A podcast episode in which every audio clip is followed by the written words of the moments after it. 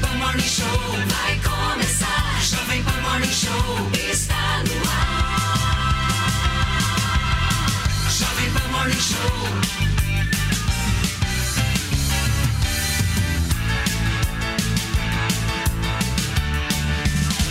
Jovem Pan Morning Show.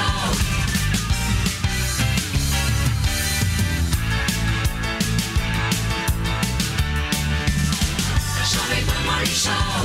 Thank you. Fala, minha excelência, bom dia. Uma ótima quarta-feira para vocês que nos acompanham aqui na programação da Jovem Pan News, o Morning Show do dia 1 de fevereiro. Fevereiro começou e a gente está no ar e nós vamos mostrar hoje tudo que está rolando lá em Brasília. Brasília tá quente. Todas as atenções estão voltadas para a posse dos parlamentares e também a expectativa para a eleição no Congresso Nacional, tanto na Câmara quanto no Senado. Nós vamos falar também, gente, sobre o prazo que Alexandre de Moraes deu para a Polícia Federal ouvir o presidente do PL, Valdemar Costa Neto, sobre ele ter falado que recebia muitos documentos e papéis parecidos com aquela minuta lá que foi encontrada na casa de Anderson Torres. E ainda hoje a repercussão da reclamação de Lula, que disse que é um sem casa, coitado, porque ele está morando num hotel enquanto a residência oficial é reformada. Meu querido Felipe Campos, de Bom cabelo dia. cortado, parecendo um. Como é que chama aquela raça de cachorro chiquérrima que custa caríssima? Ela é pequena e toda tosada. Lulu, o nosso Lulu da Pomerânia. Felipe Campos, bom dia. Muito bom dia, bom dia pessoal, sejam bem-vindos em mais um Morning Show. E hoje, literalmente, fevereiro começando. Mas ó, gente, quer saber sobre o que você considera ser uma pessoa realmente sem casa? Quem não tem casa própria, não é verdade? Quem ainda não conseguiu sair de casa e morar com a, com a mãe e que, na sua opinião, está sem ou com casa. Então a hashtag de hoje é sem casa, use e abuse. Com moderação, vai lá. Muito bem, gente. Então participa no Twitter que o Fê seleciona pra gente os melhores pra gente exibir por aqui. Fernandinha, vamos pra Brasília porque eu já quero informação aqui, hein? Hoje tem posse, eleição, Brasília tá fervendo, tá quente. Aqui na Jovem Pan você acompanha absolutamente tudo do que acontece por lá. O Senado, gente, vai escolher o novo comandante, o chefe da casa. Mas tem também dois vices, quatro secretários e também todos os outros suplentes. O voto é secreto, mas tem muita gente, certo, meu querido Bruno Pinheiro, que já declarou publicamente em quem vai votar, né? Eu quero entender de você o seguinte, eu e todo mundo que está nos assistindo agora, qual que é o placar, hein, atual?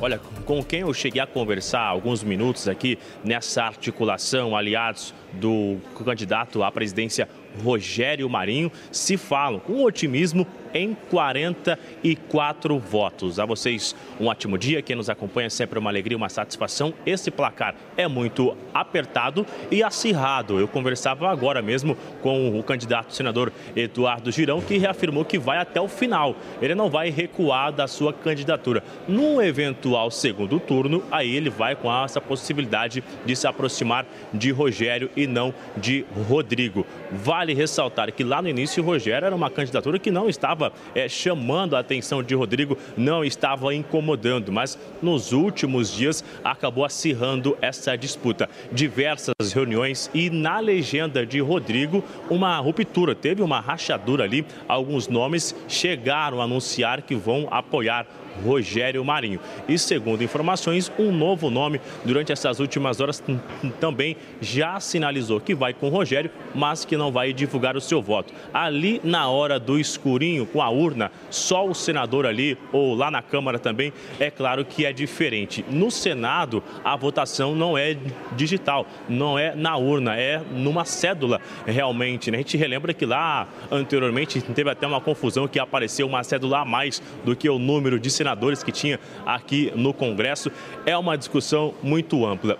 Vários ministros, uma dúzia de ministros do governo Lula que foram exonerados estão retornando aqui ao Congresso hoje. Alguns no Senado, outros na Câmara dos Deputados. Isso para conseguir ajudar a estrutura e auxiliar Rodrigo, ou seja, reconduzir a mesa diretora. Esses nomes que você disse sobre o secretário, a vice-presidente da, mesa, é importante essa composição e isso é usado como um instrumento na hora de colocar esse voto. Se caso eleito, você vai ser o secretário, o vice-presidente. Então, isso tudo entra nessa discussão. Com o senador Rogério Marinho, eu acabei de também conversar com ele. Ele me disse que vai fazer um discurso de aproximadamente 15 minutos e é claro que um discurso também tem um certo, uma certa linha de campanha para conseguir né, fazer esse ultimato, conversar com os senadores e segue então acreditando na vitória. Nessas últimas horas, Jair Bolsonaro, ex-presidente da República, atuou e muito, viu, com diversas ligações,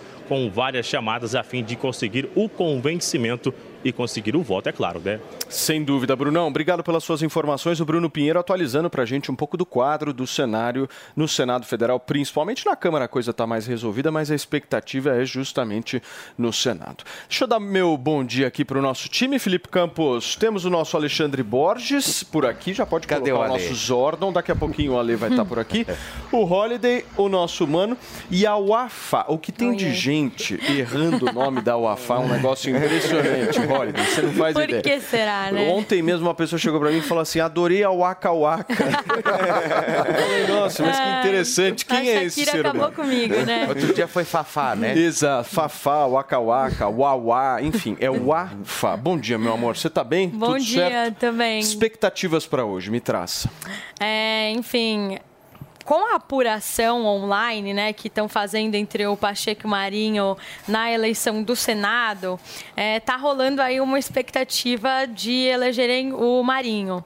Eu espero que isso se, se concretize, mesmo que seja apertado e difícil. Acho que vai ser muito difícil que isso aconteça, mas enfim, é o que eu estou esperando aí para a gente poder trazer de fato um equilíbrio democrático, né? Porque, enfim, a gente sabe que o Lula está super alinhado com o Pacheco e a gente espera aí que o Senado ele seja mais atuante agora, né? Que ele traga pautas que sejam importantes para o nosso país.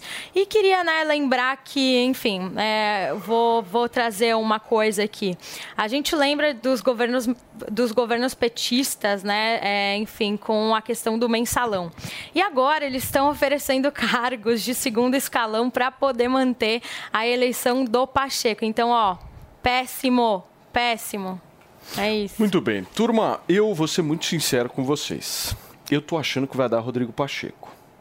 Ah. Não quero dar uma desanimada, mas já tem.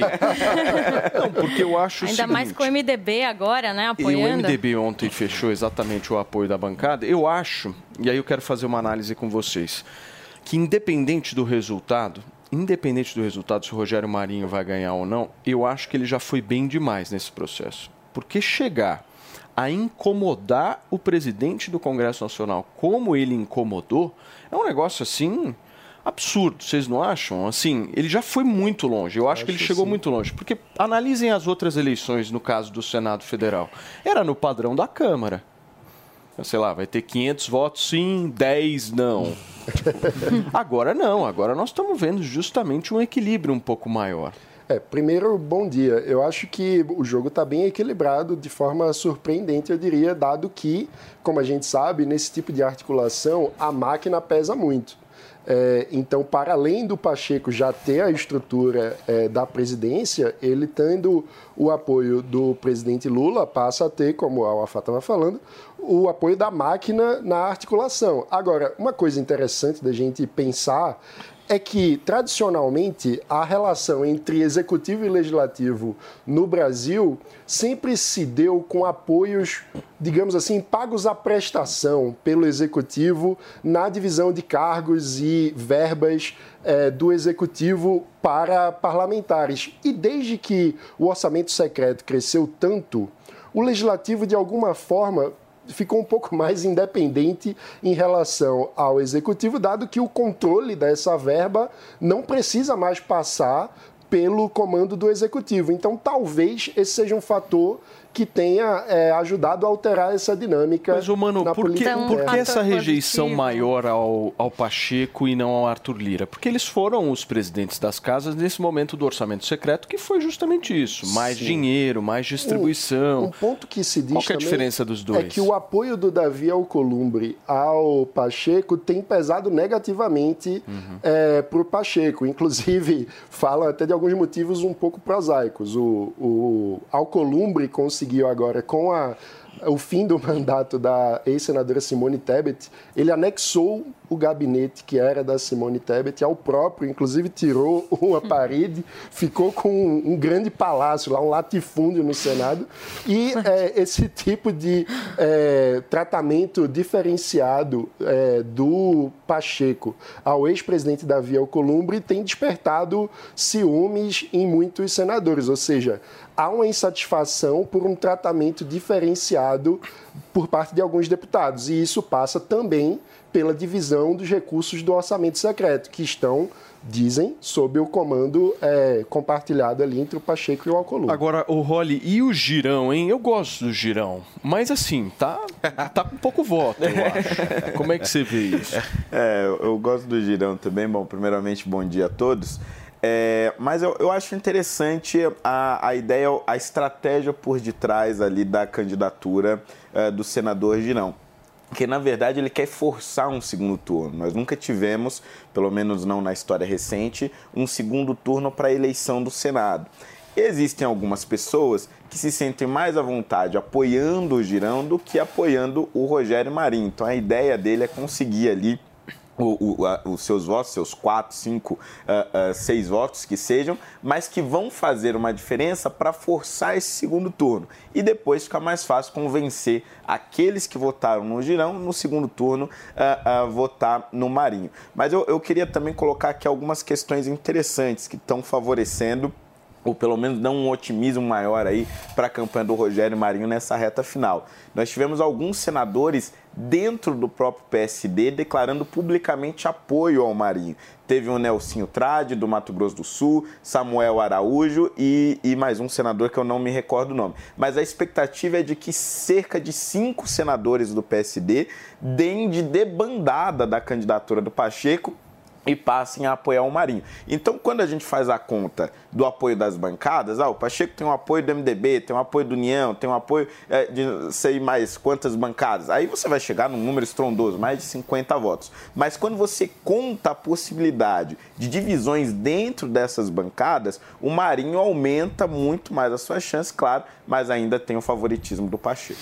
E olha só, gente, o Supremo Tribunal Federal realiza neste momento a cerimônia de abertura do ano judiciário. Também hoje vão ocorrer as aberturas das atividades no Tribunal Superior Eleitoral e no Superior Tribunal de Justiça. Quem está lá pronta, preparada para contar para a gente se o presidente Lula já chegou por lá é a Luciana Verdolim. Tudo bem, Lu? Bom dia.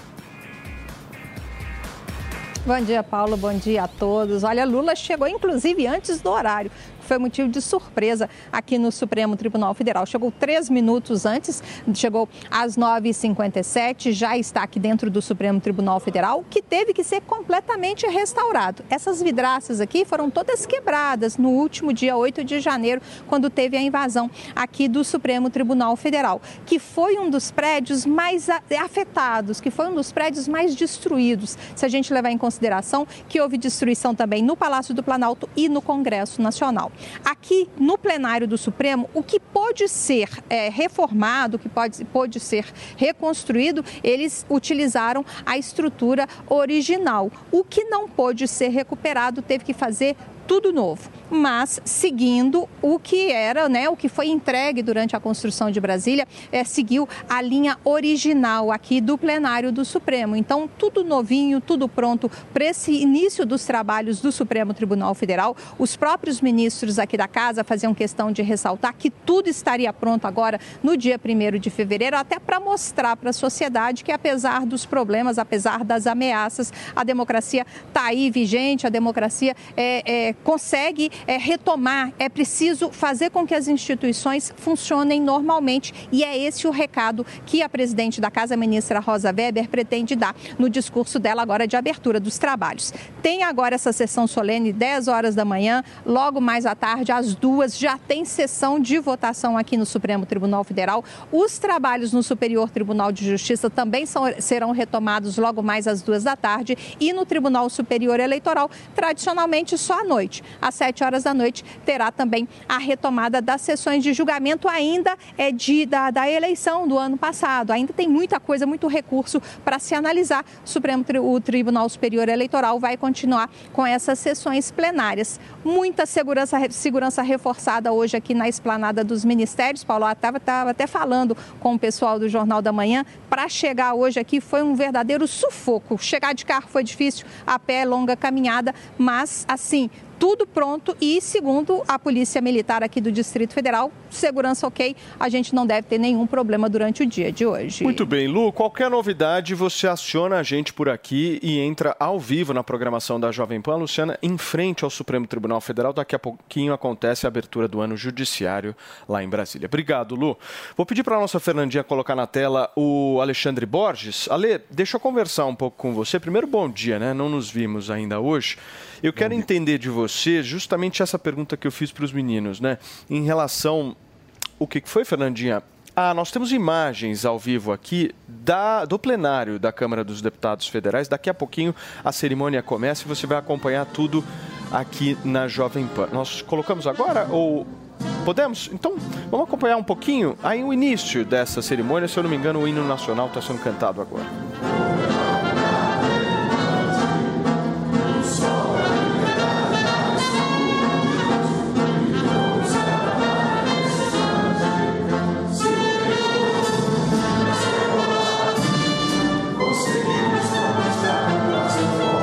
Aí, gente. Hino Nacional começando a sessão eh, de posse dos 513 novos deputados federais. Essas são imagens ao vivo de Brasília da Câmara Federal. Eu quero, Fê, só inserir aqui o Alexandre Borges na nossa conversa, buscando entender a avaliação dele Claro. sobre o legado que o Rogério Marinho vai deixar nessa oposição, né? Porque eu não me lembro de ter tido uma eleição tão disputada assim no Senado Federal. Você tem mais um algum Sim, ponto a fazer única, pra eu acho que a Por única, é, a gente só precisa colocar um ponto aí que o Pacheco na época foi a favor do impeachment da Dilma, né? Que ainda na época ele era deputado, ele ainda era deputado e agora aí está se articulando aí com Lula e quem sabe chegando aí à presidência do Senado. Ale, primeiro, o que, que você acha que vai dar? E segundo, me comenta sobre essa, essa vida aí inicial no Senado de Rogério Marinho. Opa, vamos lá. Bom dia para todo mundo. Olha, é, só um parênteses antes. Eu estava fazendo umas continhas aqui, pra- só para matar uma curiosidade aí de quem acompanha a gente, é o seguinte. Quem que é o parlamentar que está tomando posse hoje? Né? Então eu peguei a lista de todos, peguei as características, fiz ali umas continhas e eu descobri o seguinte. o, quem toma posse hoje, é, na, é, na grande maioria, ele é homem, mais de 80%, é, branco, mais de 70%, do centrão, mais de 70%, é, casado, advogado, tem uma renda mais ou menos, tem um patrimônio de mais ou menos entre 1 e 2 milhões de reais, tem curso superior, quase todos, e há uma média ali entre 40 e 45 anos de idade, e ele está ou no primeiro mandato, né, começando hoje pela primeira vez como ou deputado ou senador, ou está no segundo mandato. Então, só para uma curiosidade, é, é, o, o perfil do parlamentar que está tomando posse no Brasil hoje é esse: homem casado, curso superior, advogado, do centrão, branco, é, é, classe média alta para rico, né? milionário, tem milhão, é, e com curso superior. Ok. Então, essa era uma curiosidade que eu queria matar. Em relação à eleição do Senado, também um rápido comentário sobre a eleição da Câmara, que é favas contadas, vai dar Arthur Lira, mas a quantidade de votos de Arthur Lira é algo importante para a gente levar em consideração. Por quê? Porque Lira fez muita campanha, mesmo sabendo que não tinha concorrente, ele fez uma campanha muito acirrada, como se ele tivesse concorrendo como se ele tivesse um concorrente à altura. Por que, que ele fez isso? Porque ele quer o maior número de votos possível, ele quer uma vitória cachapante, ele quer o voto de quase todo mundo. Por quê? Porque ele acha que assim ele consegue se contrapor ao governo, a Lula, e mostrar que o tamanho do poder e da força que ele tem na Câmara dos Deputados. Então, se a gente não tem nenhuma dúvida em relação ao resultado da eleição da Câmara, é interessante a gente ver a quantidade de votos que Arthur Lira vai receber, porque isso Sim. pode, é, de certa forma, é, é, mostrar a força que ele vai ter. Ok, agora, depois de todo esse preâmbulo. Tudo bem. Ale, me permita interrompê-lo. Vamos começar a ouvir o início do discurso de Arthur Lira, presidente da Casa, no início da sessão de posse dos novos 513 parlamentares. O PC do BPV tomará posse em virtude da vacância do cargo. Informo nos termos do artigo 4 parágrafo 6b do Regimento Interno da Câmara dos Deputados e por motivo de licença gestante, a posse da deputada federal senhora Talíria Petroni ocorrerá por meio de sistema virtual. As senhoras deputadas e os senhores deputados federais serão chamados a prestar o juramento por Estado e Distrito Federal, de norte a sul, na ordem regimental e em cada unidade federativa, na sucessão alfabética dos nomes parlamentares, com as respectivas legendas partidárias, como determina o regimento interno, após a chamada inicial, a mesa realizará a segunda leitura nominal para os deputados que estiverem ausentes na primeira chamada. Peço que todos fiquem em posição de respeito inclusive aqueles que se encontram nas galerias, para que o solene compromisso seja prestado.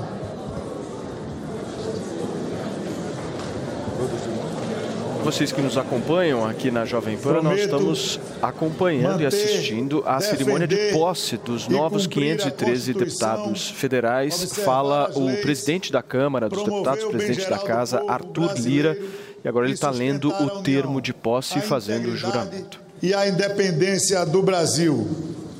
Rogo aos senhores parlamentares que, um a um, de acordo com a chamada nominal do local em que se encontrarem, em voz alta, pronuncie as seguintes palavras. Assim prometo. Passo a palavra muito bem, gente. Secretária... A gente vai acompanhando minuto a minuto tudo o que acontece lá em Brasília e vamos repercutindo, comentando aqui com o nosso time. Ale, você estava fazendo um raciocínio, eu tive que interrompê-lo. Você pode só completar aquele raciocínio que você estava fazendo? Porque estava muito bom.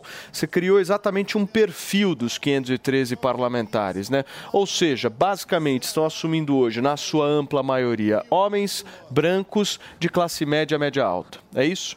Exatamente. Casado, advogado, curso superior, né, advogado, é, alguns empresários, mas a grande maioria advogados, e nessa média de 45 anos de idade, casado, enfim, esse é o perfil do, do deputado federal brasileiro. Na média, na, não, não na média, na verdade, na grande maioria. Né? É muito mais do que a média. Bom, em relação ao Senado, né? A gente comentou Câmara, agora vamos falar do Senado. O Senado é a, a disputa aí que está em dúvida, né? Do resultado. A gente não sabe se vai dar Pacheco ou Marinho, por mais que a gente faça essa ressalva que Pacheco tem uma leve, é, é, um leve favoritismo, mas com voto secreto pode dar qualquer negócio.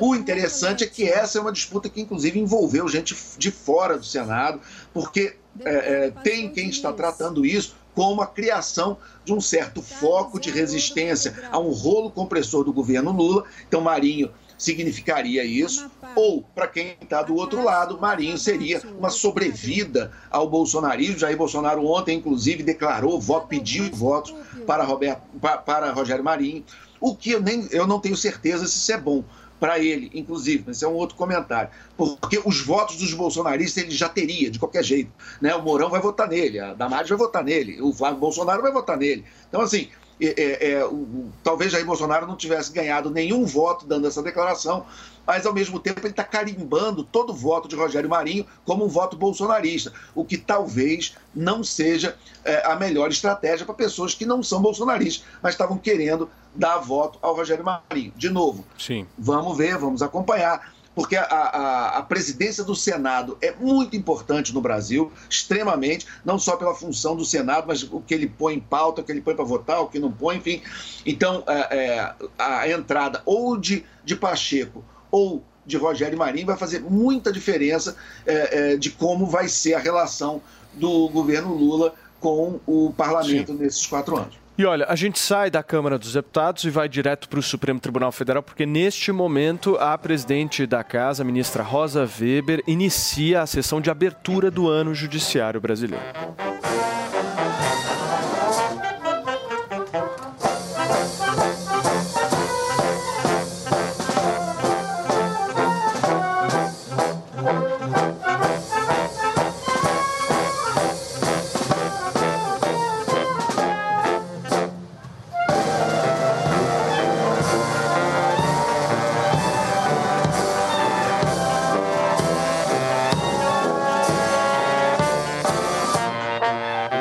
Estamos ouvindo agora o hino nacional no Supremo Tribunal Federal. Vimos nas imagens, para você que está apenas nos acompanhando pelo rádio, nós vimos o presidente Lula ao lado da ministra Rosa Weber, ao lado do Procurador-Geral da República Augusto Aras, também presente na cerimônia de abertura do ano judiciário, o presidente do Congresso Nacional, o senador Rodrigo Pacheco e várias autoridades reunidas nesse plenário do Supremo Tribunal Federal, que foi invadido no dia 8 de janeiro. Nós estamos muito bem lembrados aí das imagens de 8 de janeiro, os manifestantes conseguiram adentrar nesse local que você está acompanhando nas imagens, que é justamente o plenário da Corte Suprema Brasileira em, no âmbito judiciário. Vamos continuar nossa discussão aqui, gente. São 10 horas e 25 minutos. Deixa eu colocar um tempero, se vocês me permitirem, só um temperinho de leve. Parlamentar que se diz de direita vota no Lira e no Rodrigo Pacheco? Eu tenho uma dúvida. Olha, eu Me acho explique. que eu acho que no caso é, do Pacheco não se explica, não se justifica, até porque você tem ali um alinhamento muito forte é, do Pacheco com o governo federal. Agora, no caso do Lira, se justifica. E acho que o, o, Alexandre expôs muito bem isso, né? O Lira ele tem uma, uma tendência a se demonstrar como um sujeito muito mais independente e quer reafirmar o seu poder diante do governo federal. E evidentemente que a oposição também não quer perder espaços de destaque na Câmara dos Deputados. É importante garantir, principalmente se perder a eleição do Senado, é importante garantir que tenha postos de destaque na mesa diretora da Câmara dos Deputados e tenha destaque também em comissões importantes. Por exemplo, um dos acordos que envolveu aí é, é, esse amplo leque de apoio em torno da candidatura do Lira é que a presidência da CCJ, a comissão mais importante da Câmara dos Deputados, começa agora esse ano com a presidência do PT, mas no terceiro ano, portanto em 2025, a presidência dessa comissão vai para o PL, que é o principal e maior partido de oposição. Então é importante analisar também que a importância dessas posições é importante para a articulação uh, da oposição. Muito bem, gente, vamos acompanhar o início da fala da ministra Rosa Weber do Supremo Tribunal Federal, ela que chamou agora um vídeo justamente relembrando os atos do dia 8 de janeiro. A gente acompanha ao vivo aqui na Jovem Pan.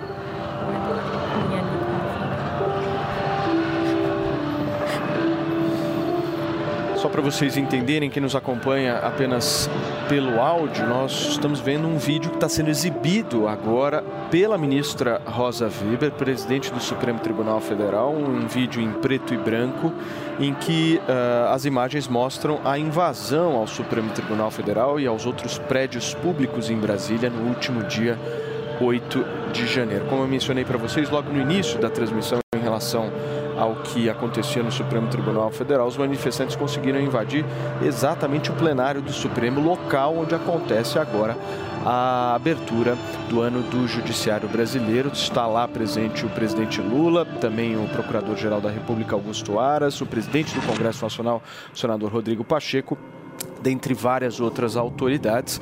É uma imagem forte aí da Constituição brasileira sendo destruída, móveis, enfim, todos quebrados. E a ministra Rosa Weber apresenta isso exatamente no momento de abertura dos trabalhos do Judiciário brasileiro, obviamente, gente, um, um, um, recado muito claro, né, Mano? Como é que você vê isso? Com certeza. É, acho que a gente não pode fazer de conta que o 8 de janeiro não existiu, né? E o que a ministra Rosa Weber é, faz com esse ato de iniciar o ano judiciário é, exibindo esse vídeo é reforçar o fato de que existe uma parcela radicalizada, fanatizada da sociedade brasileira que deseja desrespeitar as instituições, que deseja um golpe. É, e que as instituições da nossa democracia precisam ser resilientes e é, defender a integridade da, da nossa é, república, da nossa democracia. Então, é, é muito importante, é, enfim, esse recado para toda a sociedade brasileira de que, é, por mais que seja legítimo e possível ter críticas ao funcionamento das instituições, a forma de melhorar e aperfeiçoar as instituições é por meio de reformas, seguindo a lei, o devido processo legal e jamais através de golpismos ou de desrespeito à legislação. Tá aí as imagens, nós estamos acompanhando imagens eh, de um vídeo preparado pelo Supremo Tribunal Federal com falas dizendo que a cidadania continua, a Constituição foi preservada, o judiciário brasileiro segue na balada, a democracia segue na balada e imagens agora para vocês que nos acompanham desse plenário do Supremo Tribunal Federal que foi reconstruído.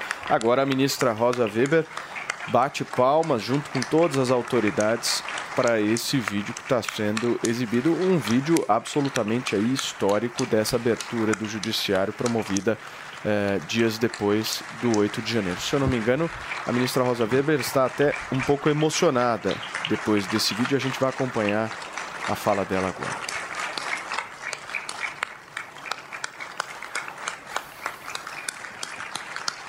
As palmas elas continuam no Supremo Tribunal Federal logo depois da exibição desse vídeo.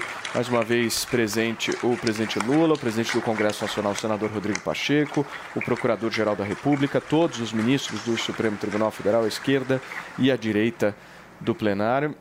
E agora a ministra Rosa Weber segue com a cerimônia.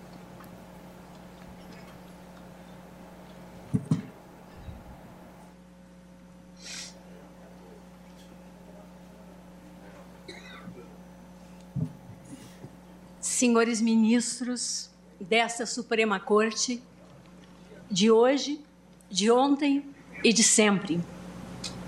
Senhor Presidente da República, Luiz Inácio Lula da Silva. Senhor Presidente do Senado e do Congresso Nacional, Senador Rodrigo Pacheco.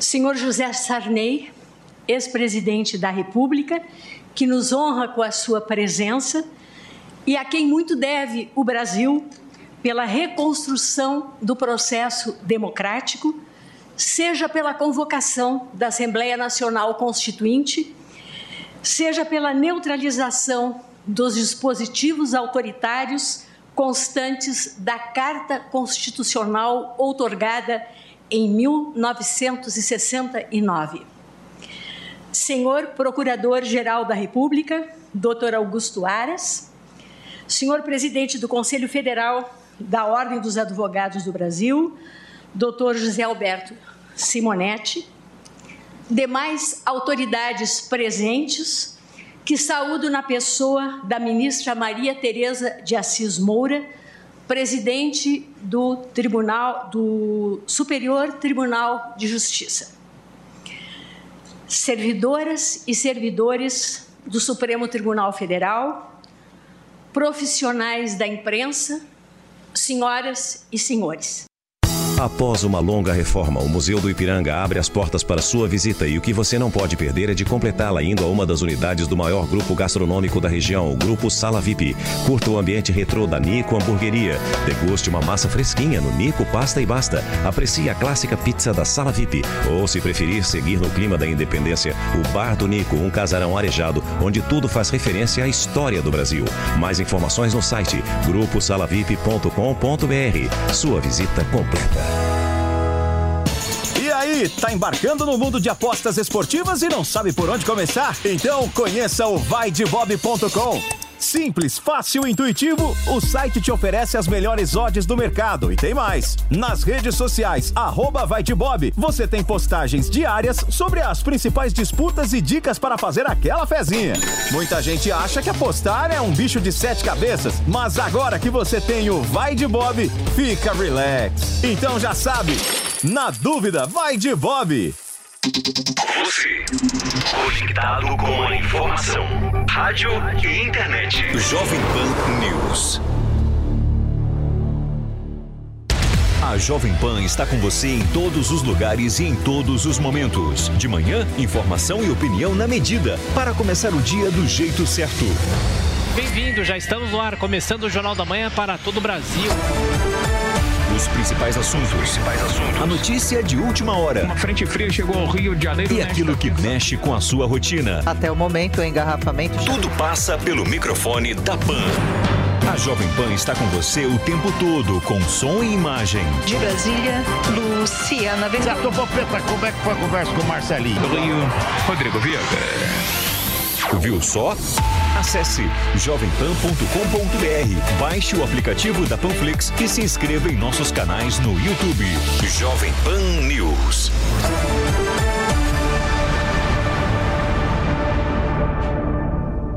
Pare de perder vendas para os seus concorrentes. Você pode usar as técnicas da engenharia da persuasão para conduzir os seus clientes em cada etapa da negociação e ter como resultado final o aumento do lucro e domínio do mercado.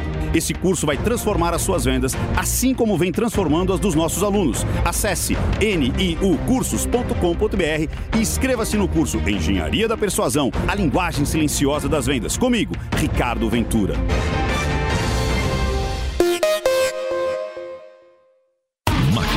Na Pan. Com muita frequência, a gente flagra nas ruas alguém usando o celular enquanto dirige, mesmo ciente dos riscos que essa atitude totalmente irresponsável pode provocar. O uso do celular ao volante é a terceira maior causa de mortes no trânsito do Brasil. Esse é um dado da Associação Brasileira de Medicina de Tráfego. Só para se ter uma ideia, no ano passado, mais de 4 mil pessoas morreram nos Estados Unidos em acidentes causados por distração. O uso do celular aumenta em 400% o risco de um desastre no trânsito. O simples ato de enviar uma mensagem de texto pelo WhatsApp, por exemplo, dirigindo a 80 km por hora, equivale a atravessar um campo de futebol com os olhos totalmente vendados. Usar as redes sociais enquanto dirige é extremamente perigoso. Máquinas na Pan. Todo domingo, 7 da manhã. Na Jovem Pan News. Seguramente porque ela, ao fazer prevalecer em sua atuação jurisdicional a autoridade da Constituição, se contrapõe a toda sorte de pretensões autocráticas. Possuídos de ódio irracional, quase patológico, os vândalos, com total desapreço pela res pública e imbuídos da ousadia da ignorância, destroçaram bens públicos sujeitos à proteção especial, como os tombados pelo patrimônio histórico, mobiliários, tapetes e obras de arte. Também, em sanha deplorável, estilhaçaram vidraças, espelhos e luminárias, quebraram painéis, bancadas e mármore, rasgaram retratos e livros, destruíram equipamentos digitais e de áudio-vídeo, câmeras, computadores e impressoras, engendrando, engendrando um cenário de caos a provocar sentimento de profunda repulsa diante de tamanha indignidade. Mas advirto, não destruíram o espírito da democracia, não foram e jamais serão capazes de subvertê-lo, porque o sentimento de respeito pela ordem democrática continua e continuará a iluminar as mentes e os corações dos juízes desta Corte Suprema, que não hesitarão em fazer prevalecer sempre os fundamentos éticos e políticos que informam e dão sustentação ao Estado democrático de direito. Que os inimigos da liberdade saibam que no solo sagrado deste tribunal, o regime democrático, permanentemente cultuado, permanece inabalável. Frustrado restou o real objetivo do que, dos que assaltaram as, institui as instituições democráticas. O ultraje só poderia resultar, como resultou, no enaltecimento da dignidade da justiça e no fortalecimento do valor insubstituível do princípio democrático, jamais no aviltamento do poder judiciário. Intensa a repulsa e irrestrita a solidariedade de todos, autoridades e sociedade civil, já nas primeiras horas que se seguiram à violência criminosa, reforçando a união dos poderes, de todo inabalados os valores superiores da justiça e da democracia. Já se disse que o ser humano não é feito para a derrota. A lembrança da travessia da Praça dos Três Poderes, que fiz no dia seguinte ao hediondo ataque, desde o Palácio do Planalto até esta Suprema Corte, a convite e na companhia do presidente da República, de ministros da Casa e de representantes do Congresso Nacional e dos 27 entes federativos, sublinho que a justiça também não é feita para a derrota.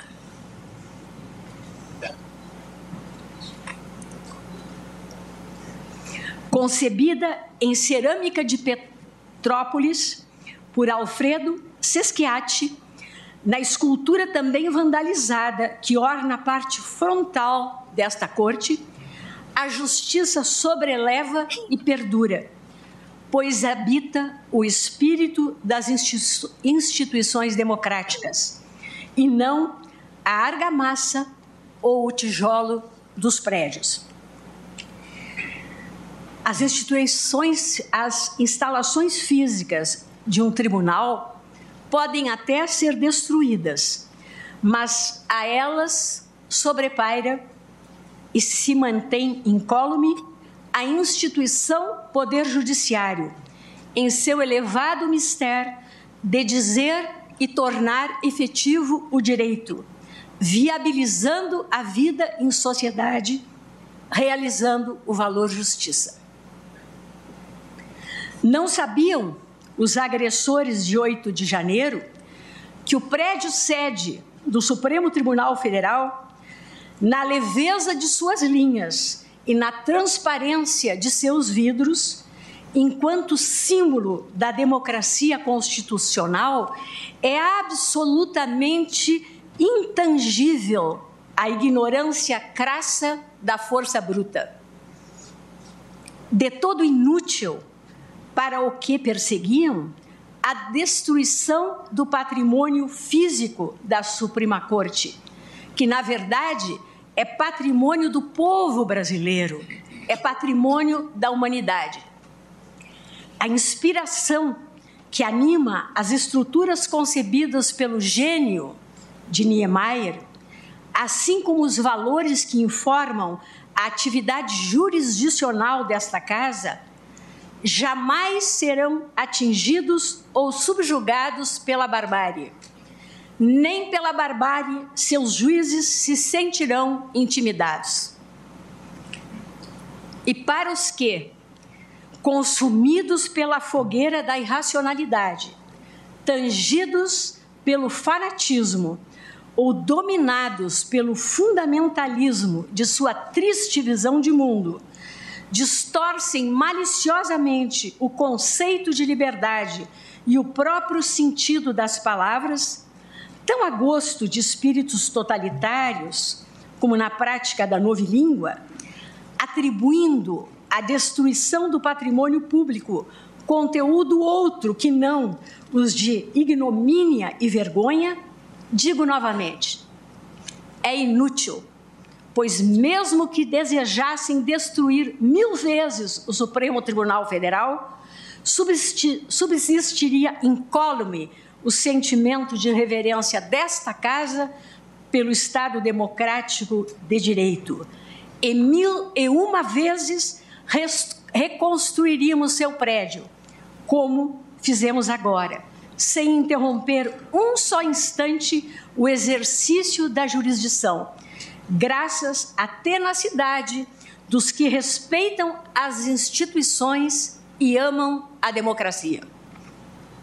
Tal, entretanto, advirto, não desfigura a invasão criminosa nem ameniza o ataque covarde nunca antes perpetrado contra as instalações desta Suprema Corte, seja ao longo do Império, seja na República. E se alguma dúvida ou dificuldade de compreensão acaso esteja a pairar neste momento sobre o sentido do que estou a dizer, assevero, em nome do Supremo Tribunal Federal, que uma vez erguida da justiça a clava forte sobre a violência cometida em 8 de janeiro, os que a conceberam, os que a praticaram, os que a insuflaram e os que as financiaram serão responsabilizados com o rigor da lei.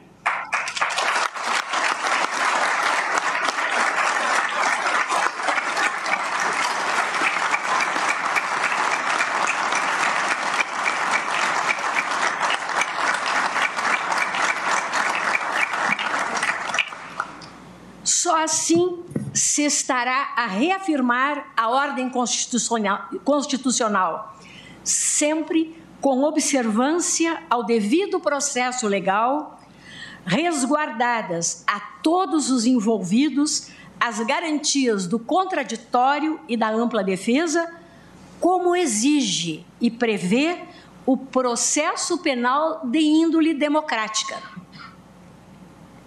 Tais fatos ficarão gravados indelevelmente na memória institucional desta Suprema Corte e a, ele voltaremos, a eles voltaremos sempre, para que jamais se repitam. Para tanto, criamos nesse tribunal pontos de memória com as marcas da violência.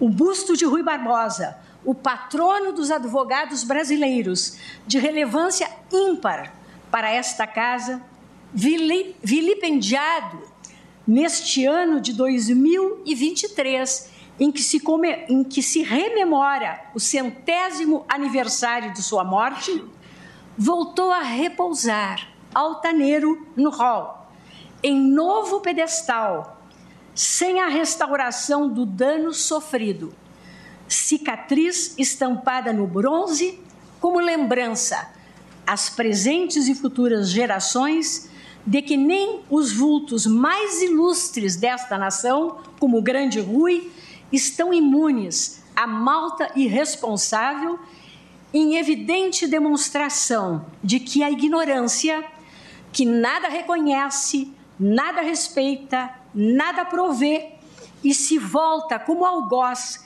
em seu vazio substancial até contra os que buscam iluminá-la,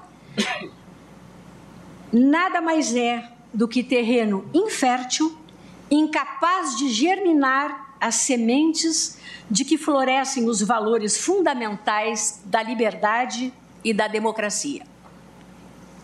Senhoras e senhores, reitero que o Estado Democrático de Direito, cerne da República, com suas ideias nucleares de liberdade e responsabilidade, nunca é uma obra completa.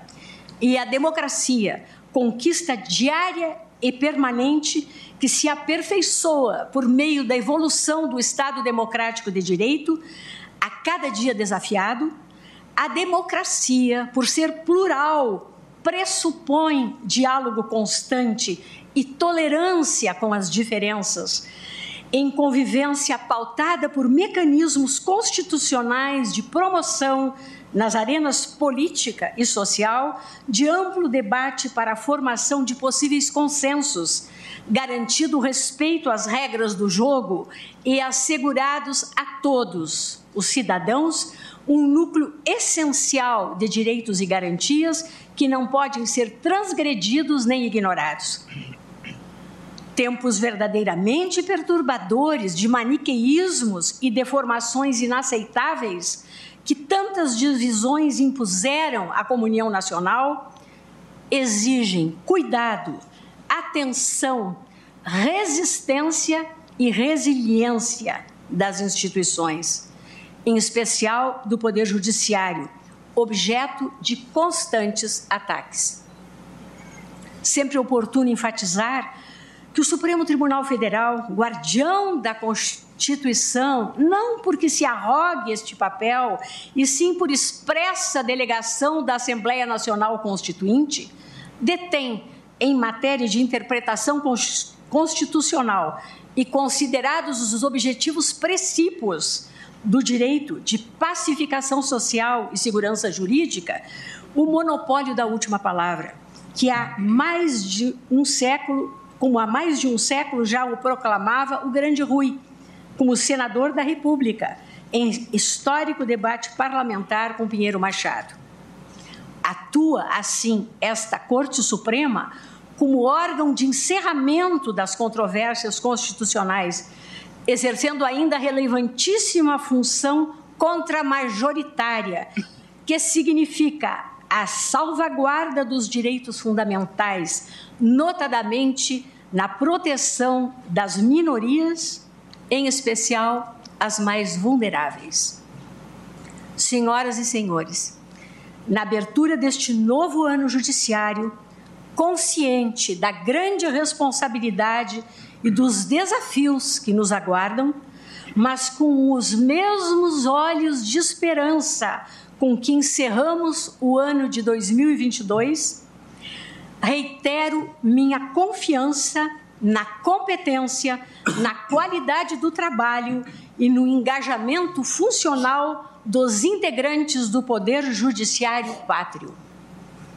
Os juízes e juízas brasileiros honram a toga que vestem e, mercê de sua independência e comprometimento com as instituições, são garantes da democracia em nosso país e da preservação da supremacia da Constituição da República.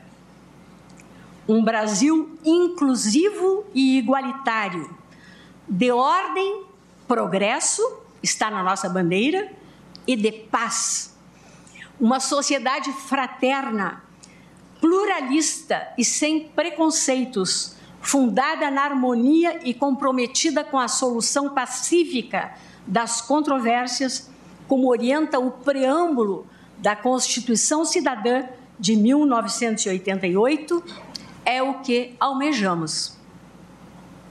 Que possamos caminhar em 2023 com serenidade e equilíbrio cumprindo os objetivos traçados na Carta Magna.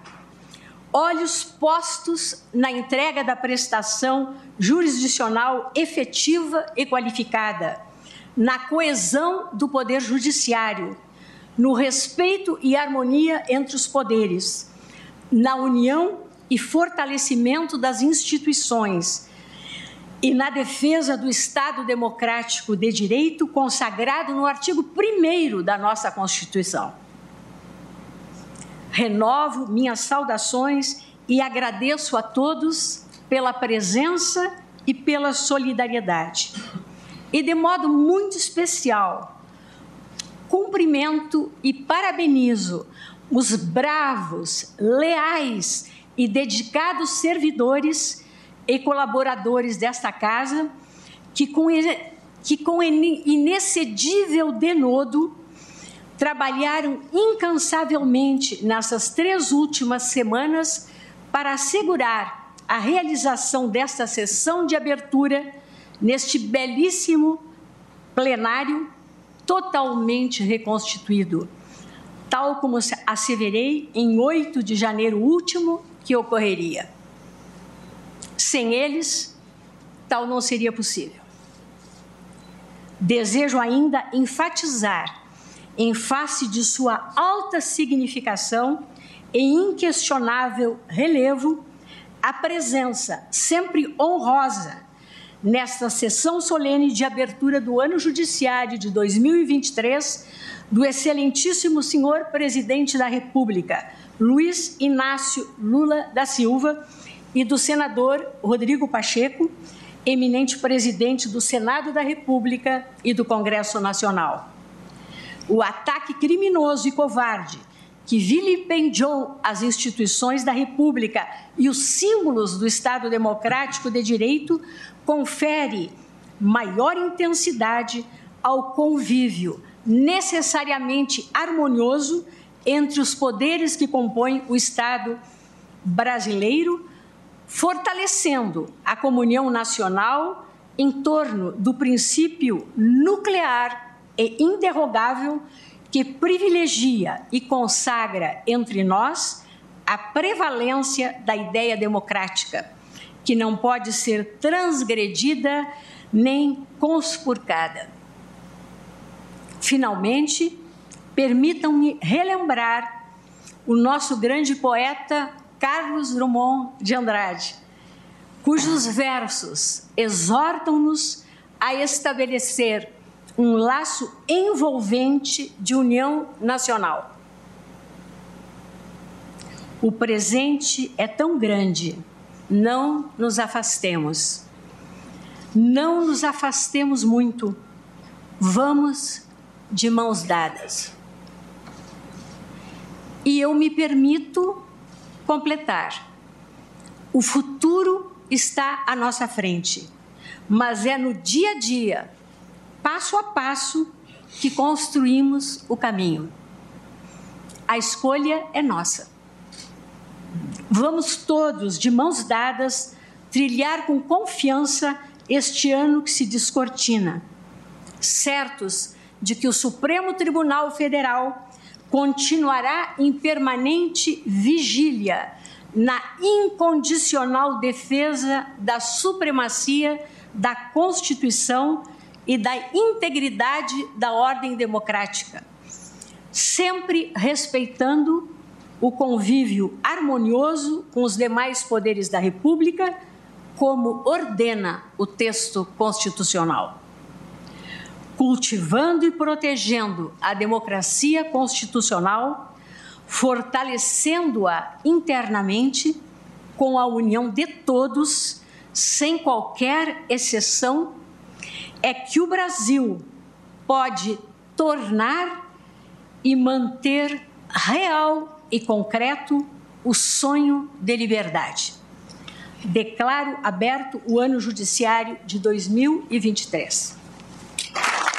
Muito bem, gente, nós ouvimos um discurso fortíssimo da ministra Rosa Weber, presidente do Supremo Tribunal Federal, que está sendo muito aplaudida ali no plenário do Supremo. Um discurso muito baseado, extremamente baseado na defesa da democracia, do Estado Democrático de Direito e fazendo constantes alusões, lembranças ao que aconteceu dentro desse plenário que vocês estão vendo as imagens agora, o plenário do Supremo Tribunal Federal no último dia 8 de janeiro, os atos de vandalismo que foram promovidos justamente no coração institucional, tanto uh, do judiciário brasileiro quanto do legislativo brasileiro e também em relação ao executivo do nosso país.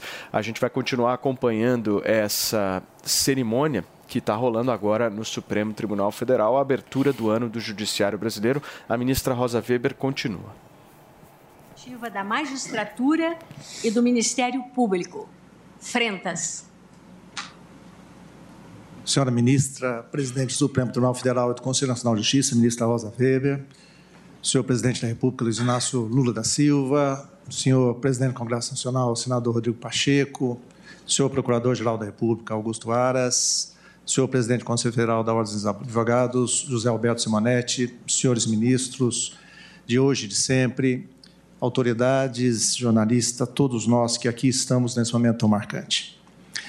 Senhora Presidente, inicialmente agradeço o espaço que nos é dado, em nome da Frentas, e inicio lembrando que a história é repleta de simbolismo, repleta de exemplos de que as sociedades só se fortalecem e se realmente se consolidam na forma como reagem a momentos de exceção, na forma como sabem se reconstruir e evitar os momentos de exceção.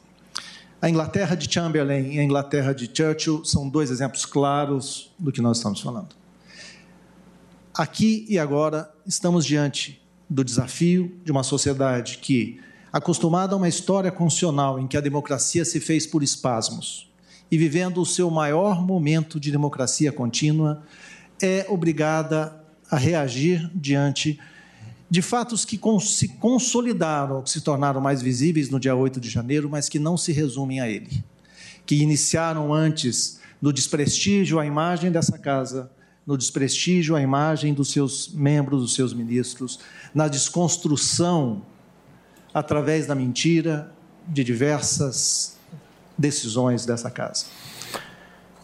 Gente, enquanto acontece é... a cerimônia de abertura do ano judiciário aqui no país, deixa eu repercutir um pouco esse discurso da ministra Rosa Weber. Coloca na tela aqui o Alexandre Borges para mim, Fernanda, por favor, porque foi um discurso muito forte, Ale, e que usou inclusive George Orwell, em alusão inclusive à questão da liberdade. Né? Como é que você viu as falas da ministra, reiterando que, olha, podem derrubar mais de mil vezes o plenário do Supremo Tribunal Federal, mas a justiça vai continuar inabalada por aqui. É, foi um discurso muito forte mesmo. Ela faz uma referência ao Orwell, que é esse é, é, escritor inglês tão importante na caracterização ali do stalinismo. E ela faz uma referência direta ao 1984, ao romance dele, quando ela fala em nove língua, né? Que é aquela língua que era criada por aquela ditadura, onde uma palavra queria dizer outra coisa que o Estado mudava o, o sentido das palavras conforme a agenda política. Então, foi um, foi um discurso onde ela quer passar a imagem que, é, primeiro, eles estão levando muito a sério o que aconteceu no dia 9, não vão esquecer, pelo contrário, isso vai ser uma, é, uma constante lembrança de riscos numa democracia tão jovem e frágil quanto a nossa e também essa ideia, que é uma coisa que há um debate até entre os especialistas em política, em relação a como, como deve ser feita a defesa da democracia.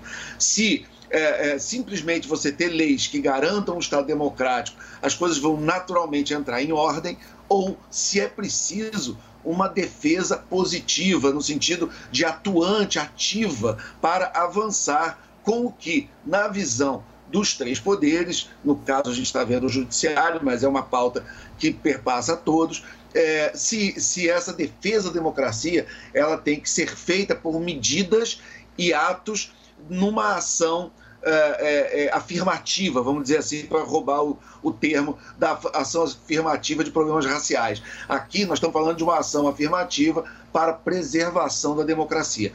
Esse é o recado que ela está passando. Agora, como isso vai se traduzir em leis, em decisões, em orientações do país aqui para frente, aí ela não entrou em detalhes, nós vamos acompanhar. Muito bem, gente. Mano, do ponto de vista político, como é que você interpretou esse discurso da ministra Rosa Weber?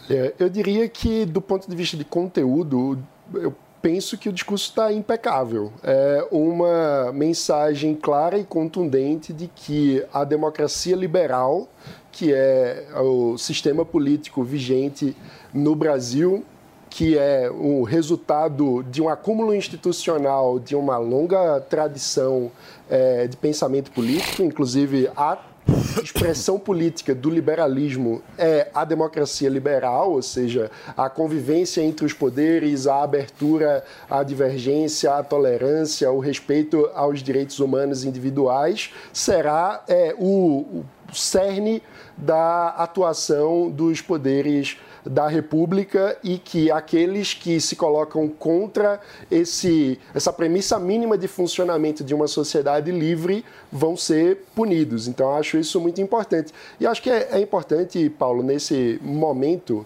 é, dizer o seguinte: que não existe sistema político perfeito, porque o sistema político é feito por seres humanos. E seres humanos não são perfeitos.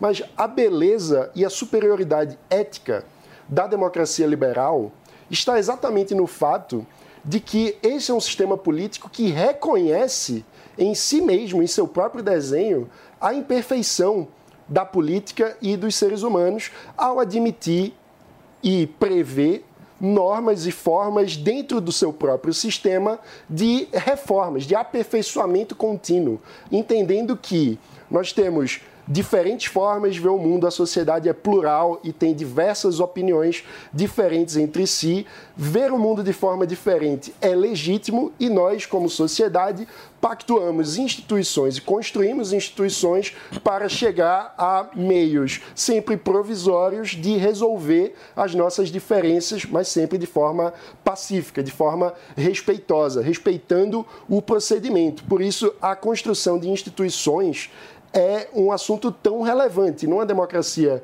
tão jovem como a nossa, é, eu diria que, para além do próprio aparato do Estado, é, é fundamental, é um pilar essencial de qualquer regime democrático a cultura democrática, ou seja, a participação da sociedade civil como guardiã desse espírito. A ideia de que na própria sociedade nós temos a disposição de conviver com o contraditório, de conviver com a diferença e, para usar é, a expressão de um conterrâneo meu que eu gosto muito, Joaquim Nabuco, um dos fundadores da nossa, é, do nosso país, nós precisamos cultivar o amor da liberdade alheia. Ou seja, a gente precisa ser capaz de amar aquele que discorda de nós pelo direito que ele tem de ser diferente daquilo que nós somos.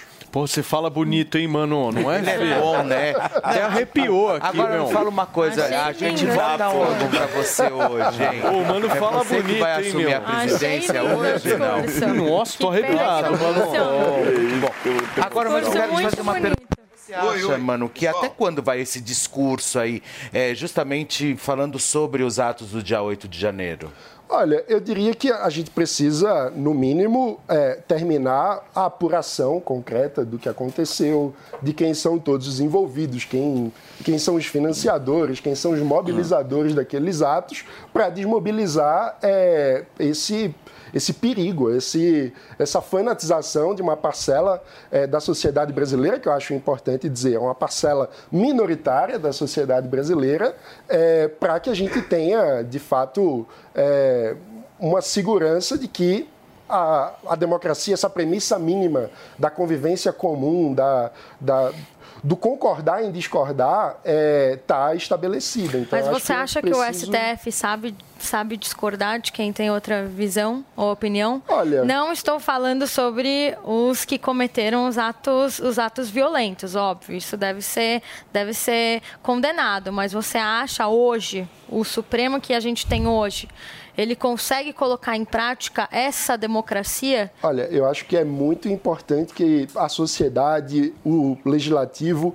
critique o, o, Supremo Tribunal Federal no sentido justamente do que eu comecei a, no, na minha fala, dizer que não existe sistema perfeito nem o judiciário é perfeito. O judiciário brasileiro, o Estado brasileiro, tem diversos vícios, tem diversos problemas desde sua construção. Isso é fato. Então, existem problemas, existem momentos em que todos nós podemos discordar do Supremo. A beleza da democracia. Será que a gente pode? É. Sempre. Deixa eu só, deixa eu só passar aqui para quem nos acompanha pelo rádio. São 11 horas e 7 minutos para vocês que estão ligados aqui na Jovem Pan. A Jovem Pan apresenta Conselho do Tio Rico.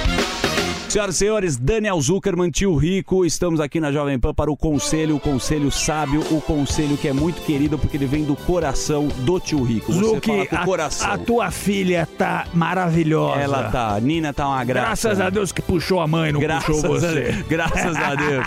É uma alegria, viu? Vou te falar uma coisa, assim, todo mundo que, quem é ou não, tem a possibilidade de ter uma filha, um filho, é o maior amor que você vai ter As minhas vida. duas filhas com 20 e poucos anos não olham mais na minha cara, esse é o problema. Isso que é triste, né, Gil? Elas Edu- crescem. Elas crescem. Se pudesse congelar aquele momento, Pois né, é. Mas Filho é do mundo. Exato. A gente cresce, eles crescem e são pro mundo. Agora deixa eu te fazer uma pergunta. Por falar em filho, você é um cara que acompanhou diversas vezes a mudança do movimento do país, do mundo, porque você é um cara que investe tanto na Ásia, no Brasil, inflação tá explodindo de novo. A gente tá vendo a gente perder o poder de compra. Aí te pergunto, como é que faz pro nosso dinheiro não perder o valor? Isso não existe, Zuki. A inflação no mundo corrói poder de compra em qualquer lugar do planeta. Agora, que tipo de investimento você vai atrás disso? Geralmente é uma ou uma renda fixa que te paga inflação mais uma taxa, ou você vai para o mercado acionário se você tiver realmente apetite por volatilidade. Porque o mercado acionário, ah, ele tende a acompanhar o crescimento do país se houver incentivo, etc e tal. Mas a inflação, como um todo, deteriora não só o poder de com- compra, como o crescimento da economia.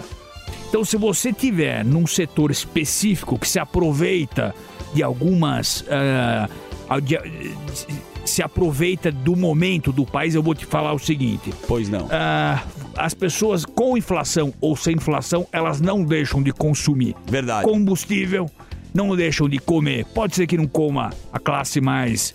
ah, a base da pirâmide. Pode ser que não consuma carne, mas vai continuar comprando macarrão, farináceo, etc e tal. Tem alguns setores que eu não vou dizer que são blindados, mas eles navegam melhores, de forma melhor em algum momento de, de inflação. Então a gente tem que olhar. Olha bastante título que é título público que é Tá. voltado à, à inflação e as ações também, porque a ação no longo prazo, meu amigo, sendo boa a empresa, Vale, Petro, Banco, vai que vai. Boa. E outra coisa, você falou que a inflação está explodindo, mas semana passada os Estados Unidos já começou a desacelerar. Então é, tem que ficar esperto nisso. Show de bola, eu gosto que você vem o desespero, você não é um alarmista e você cria deses- uma possibilidade pra o- gente chegar lá. O desespero é o inimigo do sucesso. O desespero é o inimigo do sucesso e com essa frase espetacular a gente encerra o conselho do tio Rico aqui na Jovem Pan. Beijo grande. Conselho do tio Rico. Sempre que algo nos emociona, nossa primeira reação é compartilhar com quem gostamos. Essa é a receita de sucesso do restaurante Trebiquieri, recomendando e sendo recomendado há mais de 10 anos. Venha nos visitar. Reservas pelo telefone 11 3885 4004 ou no nosso site trebiquieri.com.br. Dicas de verão Jovem Pan. No verão é comum ter aquelas tempestades de fim do dia, não é? Mas não é porque está chovendo por aqui que está chovendo também nos principais mananciais. Lembre-se que no ano também temos estações mais secas e a falta de água pode acontecer em qualquer mês. A água é um recurso finito, portanto, não abuse do consumo e tenha consciência que pode acabar. Economizar água é um dever de todos e ainda pesa no seu bolso. Diante do cenário atual, onde vivenciamos uma alta disseminação de doenças, é necessária a adoção de hábitos de limpeza mais rigorosos. Para auxiliar a higienização da sua empresa, a Gocil oferece soluções completas com inovação e excelência operacional. A Gocil integra tecnologias e profissionais qualificados, com um modelo de gestão desenhado especificamente para a rotina do seu negócio. Para saber mais, acesse gocil.com.br ou ligue 11 2678 0600. Gocil, a maneira mais segura de confiar. Você já ouviu alguém chamar uma empresa de unicórnio? Unicórnios são empresas avaliadas em mais de um bilhão de dólares. Já imaginou investir numa empresa com esse potencial? Então junte-se à Jovem Pan na caçada do próximo unicórnio. Chegou Unicorn Hunters, o reality show que é sucesso nos Estados Unidos e na América Latina, agora no Brasil e aqui na Jovem Pan News. Unicorn Hunters. Assista, faça sua avaliação e acesse unicorn.com para investir no próximo unicórnio. Unicorn Hunters. Todo domingo às 5 e meia da tarde na Jovem Pan News e na Panflix, onde e quando você quiser. Do lado. Agora vai ser Não isso. é- não é Só um papel, minuto. isso, mas o- o grande São papel 11 do horas e do... Só um minutinho. Desculpa interrompê-los. São 11 horas e 12 minutos para vocês que nos acompanham aqui na programação da Jovem Pan News. Nós estamos numa bela discussão aqui. E eu preciso inserir uma pessoa que, meu, cria todo um tempero na história. José Maria Trindade. Certo, olha meu querido. Zé, que pelo que eu vejo está no Salão Verde do Congresso Nacional e tem mais informações da eleição lá no, na Câmara e no Senado, né? Zé, bom dia, seja bem-vindo. Agitado Brasília hoje, hein, Zé?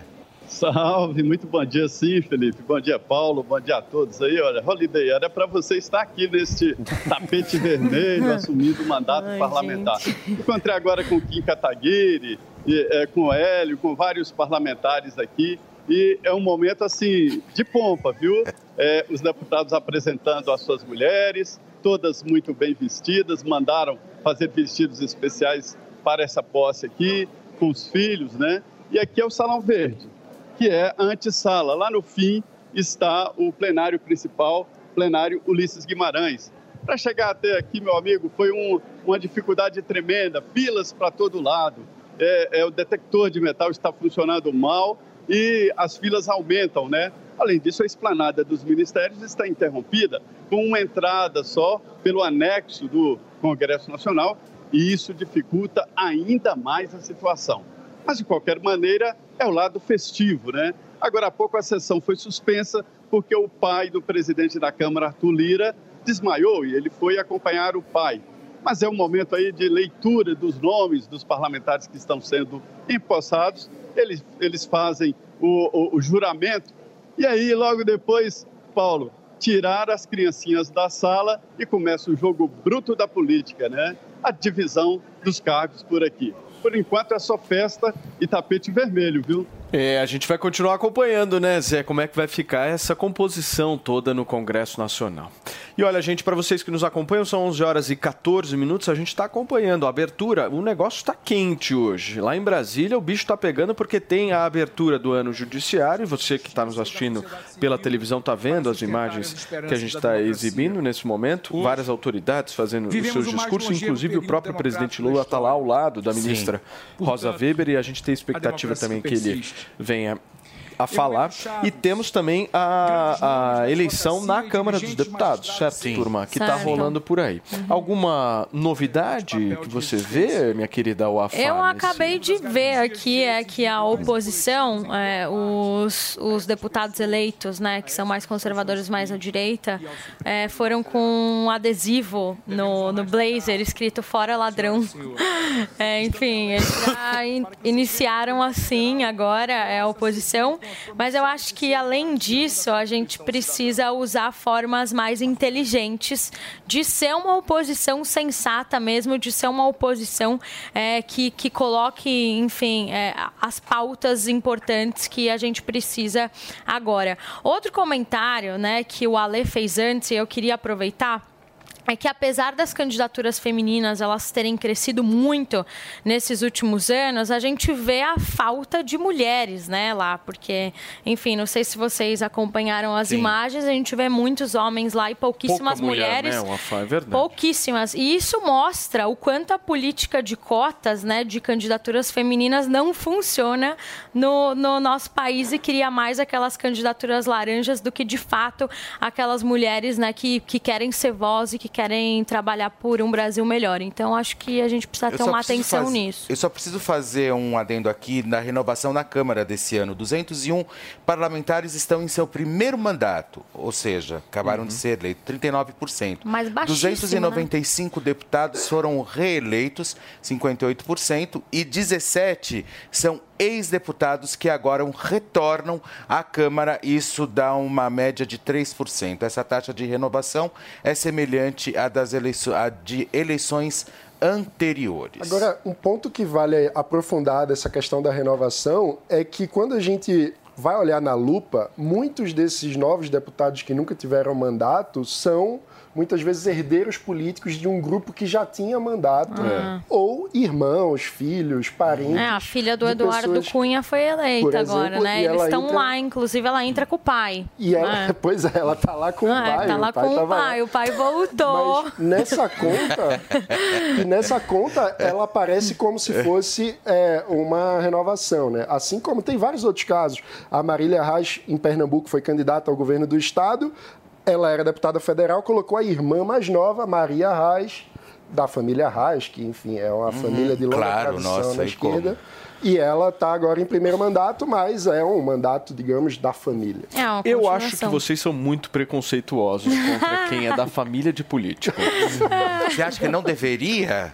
Não, eu, eu acho que é uma renovação de idade, né? Ah, você acha que vai, a gente vai Renovação de perpetuando, idade, é isso? Uma herança familiar, é isso? É, as pessoas elas vão passando, né? É uma hierarquia, não Mas hierarquia calma não. lá também, né? A gente tem que lembrar que tá todo mundo lá, todas essas pessoas estão lá porque teve gente votando.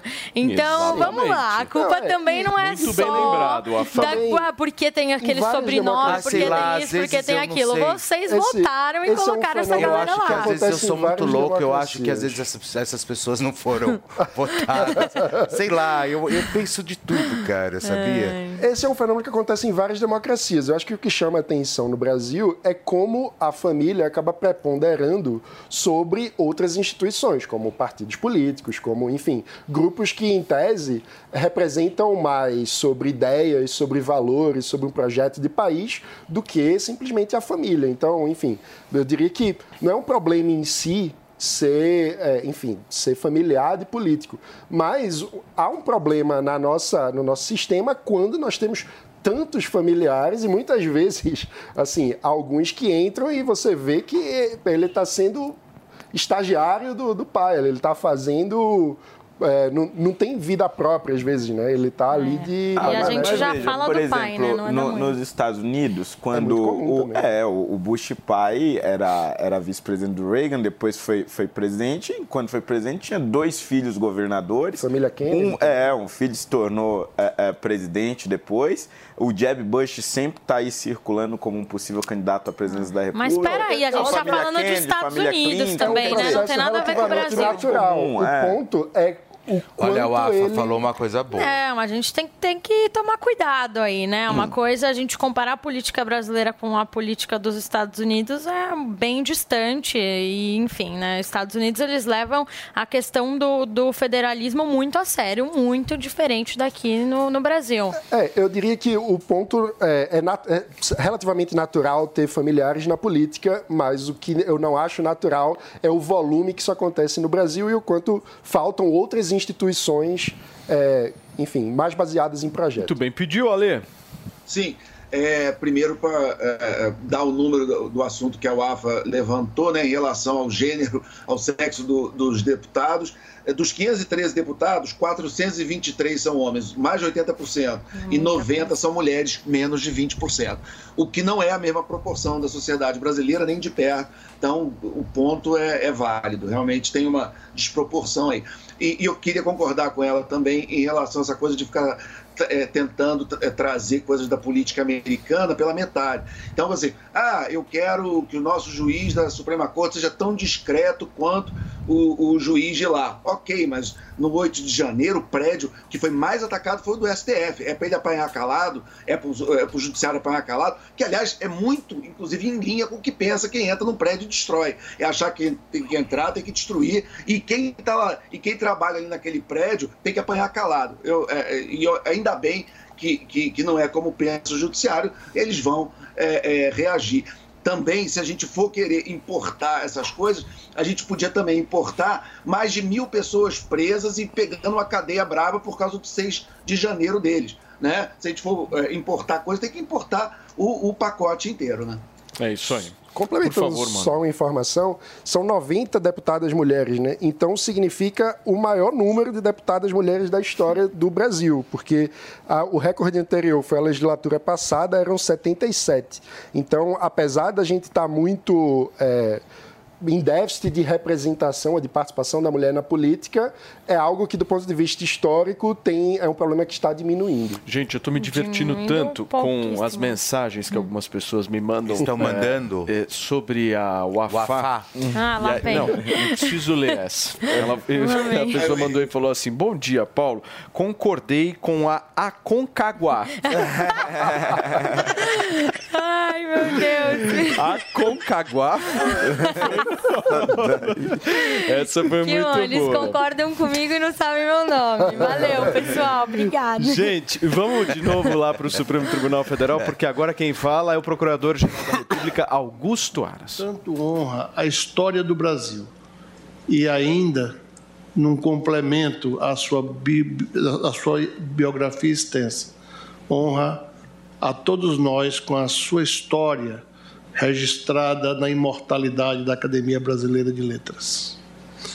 Cumprimento Suas Excelências, a senhora Presidente do Superior Tribunal de Justiça, ministra Maria Tereza de Assis Moura, na pessoa de quem cumprimento os presidentes e ministros dos tribunais superiores. Cumprimento a senhora governadora em exercício do Distrito Federal, Celina Leão, na pessoa de quem cumprimento as autoridades estaduais e distritais. Cumprimento o senhor presidente do Conselho Federal da Ordem dos Advogados do Brasil, doutor José Alberto Simonetti, na pessoa de quem cumprimento todas as advogadas e advogados. Cumprimento o ministro e ex-procurador-geral da República, fundador da nossa instituição, ministro Sepúlveda Pertence, a quem muito me honra estar nesta cadeira hoje, buscando seguir os passos de Sua Excelência em defesa da Constituição, das leis e de uma nação melhor.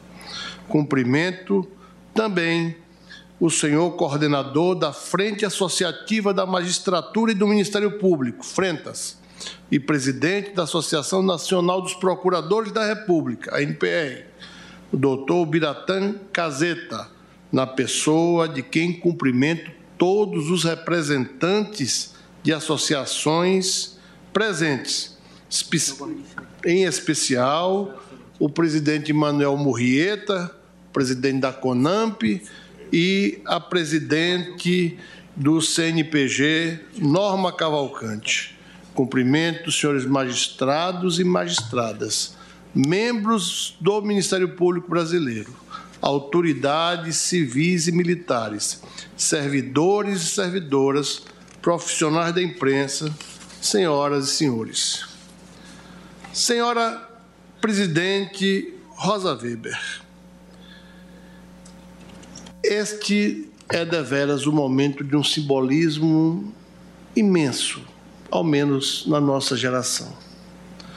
Sabemos que desde a Primeira República, recentemente contada por Lilian Schwartz, interpretando as obras de Lima Barreto sobre a, a República até 1930.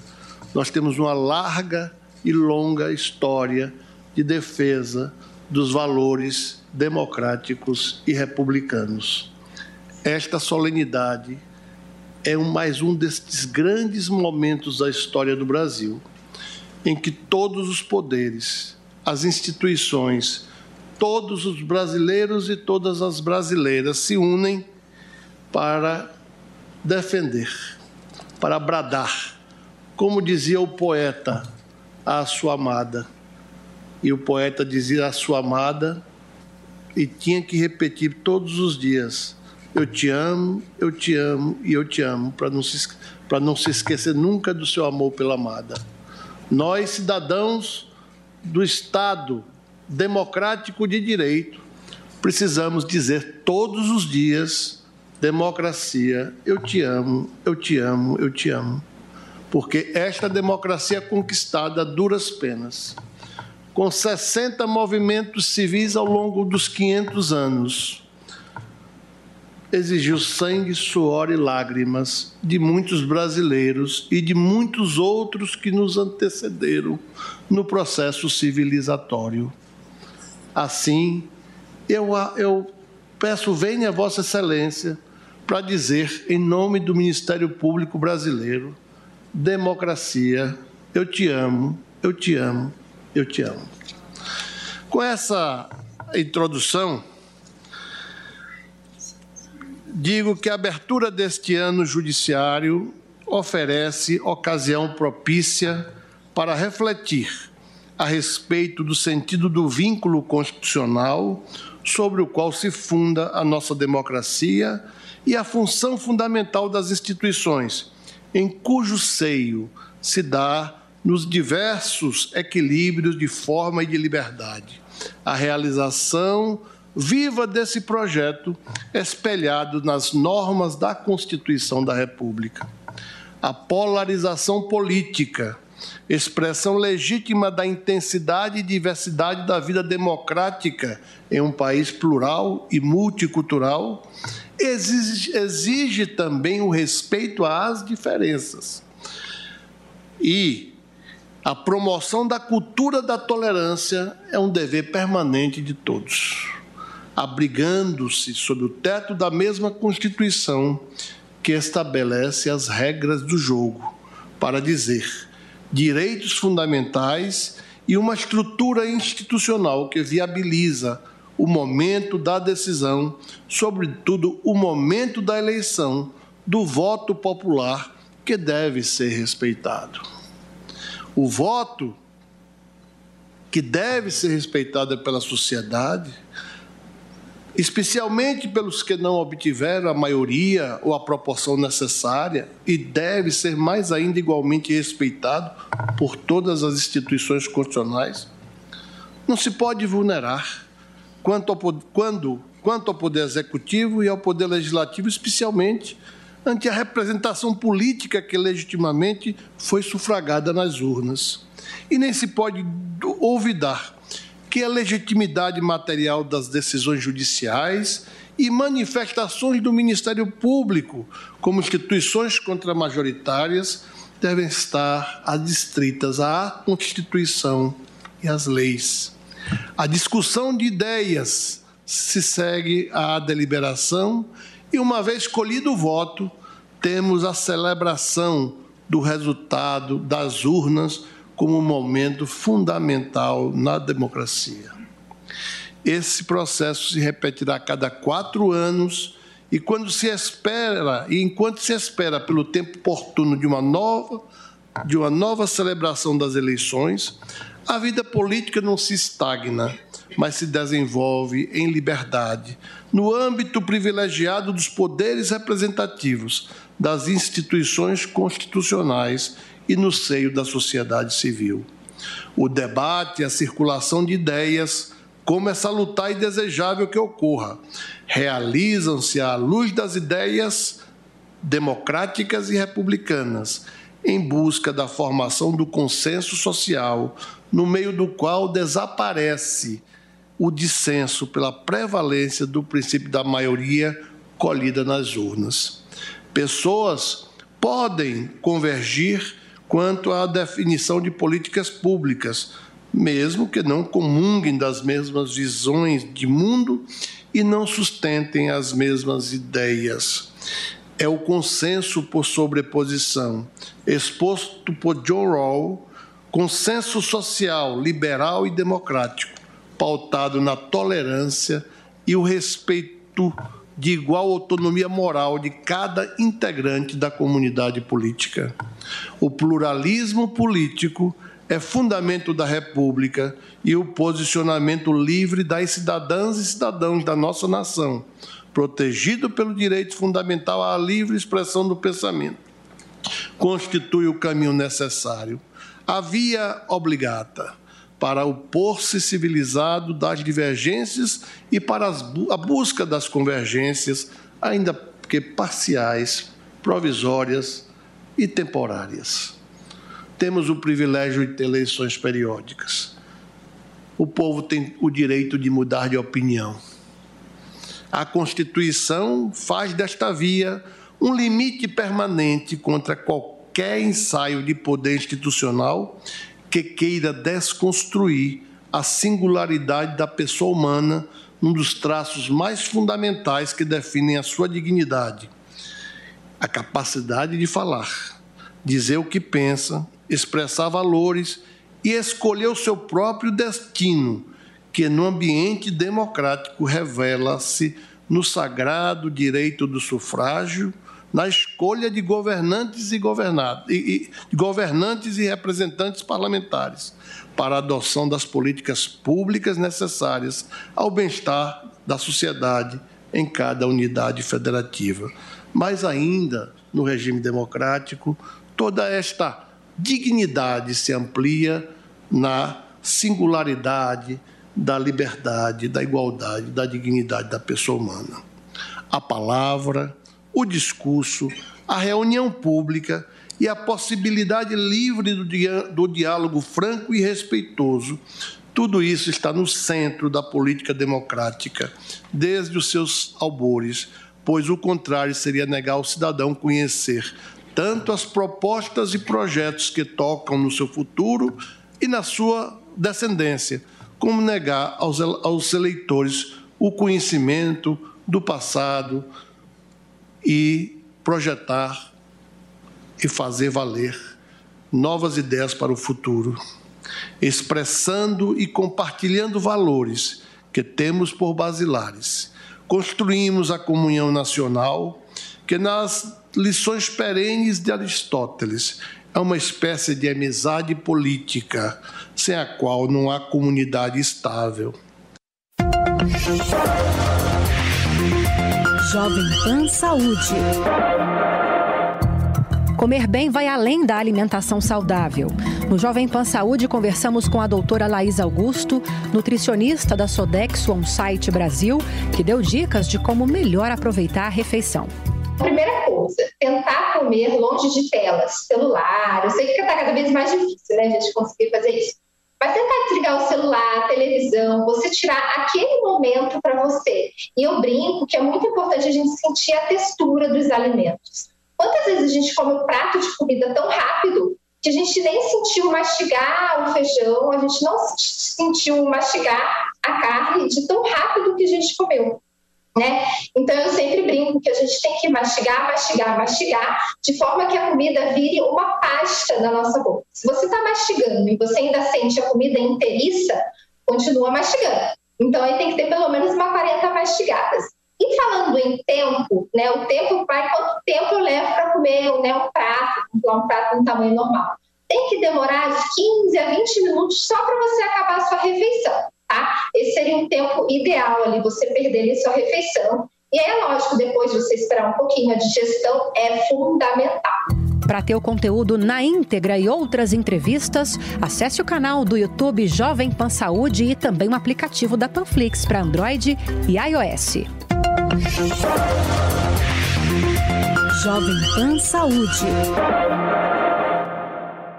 Experimente o polvo provençal do Rufinos Restaurante. Uma deliciosa receita de polvo inteiro grelhado com alho e ervas de Provence.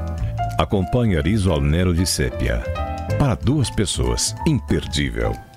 Rufinos Restaurante, no Itaim, Rua Doutor Mário Ferraz 377. Acesse rufinos.com.br. Todo dia você confere o melhor do humor, a música que você curte e informação com quem tem opinião de verdade. Mas nem sempre dá para escutar o programa que você quer no horário que passa, não é? Yes. Então acesse jovempan.com.br barra podcasts ou seu aplicativo preferido e leve a Jovem Pan onde for. A Jovem Pan tem um podcast certo para você. Notícias, esportes, entretenimento, tudo feito para você ouvir onde e quando quiser. Dicas de Verão Jovem Pan. No verão, os dias costumam ficar mais claros até mais tarde. Entre no clima e aproveite a estação mais quente para sair e fazer uma corrida ou caminhada quando voltar do trabalho com a luminosidade a mais. Além de manter o corpo em forma, você economiza energia sem ter a TV ou a luz de algum cômodo acesa por mais tempo. Jovem Pan. Você já ouviu alguém chamar uma empresa de unicórnio? Unicórnios são empresas avaliadas em mais de um bilhão de dólares. Já imaginou investir numa empresa com esse potencial? Então junte-se à Jovem Pan na caçada do próximo unicórnio. Chegou Unicorn Hunters, o reality show que é sucesso nos Estados Unidos e na América Latina, agora no Brasil e aqui na Jovem Pan News. Unicorn Hunters. Assista, faça sua avaliação e acesse unicorn.com para investir no próximo unicórnio. Unicorn Hunters. Todo domingo às 5 e meia da tarde na Jovem Pan News e na Panflix, onde e quando você quiser. É depois da rodada que o jogo começa. Informação. Então vai ser o seguinte, já tô vendo aqui. Opinião. Esses caras não sabem o que é futebol. Análise. O Fábio nunca faz. E debate no Canelada. O pós-jogo completo na Jovem Pan Esportes. As discussões do dia seguinte. aqui, mentira. Os erros e acertos da arbitragem. No futebol, se a bola não rolar. Os gols decisivos. Canelada. Após os principais jogos da rodada na Jovem Pan Esportes. E aí, tá embarcando no mundo de apostas esportivas e não sabe por onde começar? Então conheça o vaidebob.com. Simples, fácil e intuitivo, o site te oferece as melhores odds do mercado e tem mais. Nas redes sociais, arroba vai de Bob, você tem postagens diárias sobre as principais disputas e dicas para fazer aquela fezinha. Muita gente acha que apostar é um bicho de sete cabeças, mas agora que você tem o Vai de Bob, fica relax. Então já sabe, na dúvida, vai de Bob. bandeiras e sem armas constituem legítimo exercício do direito fundamental e não podem resvalar para ilegítimos e criminosos atos de violência e danificação de bens públicos e espaços reservados à atuação de órgãos estatais.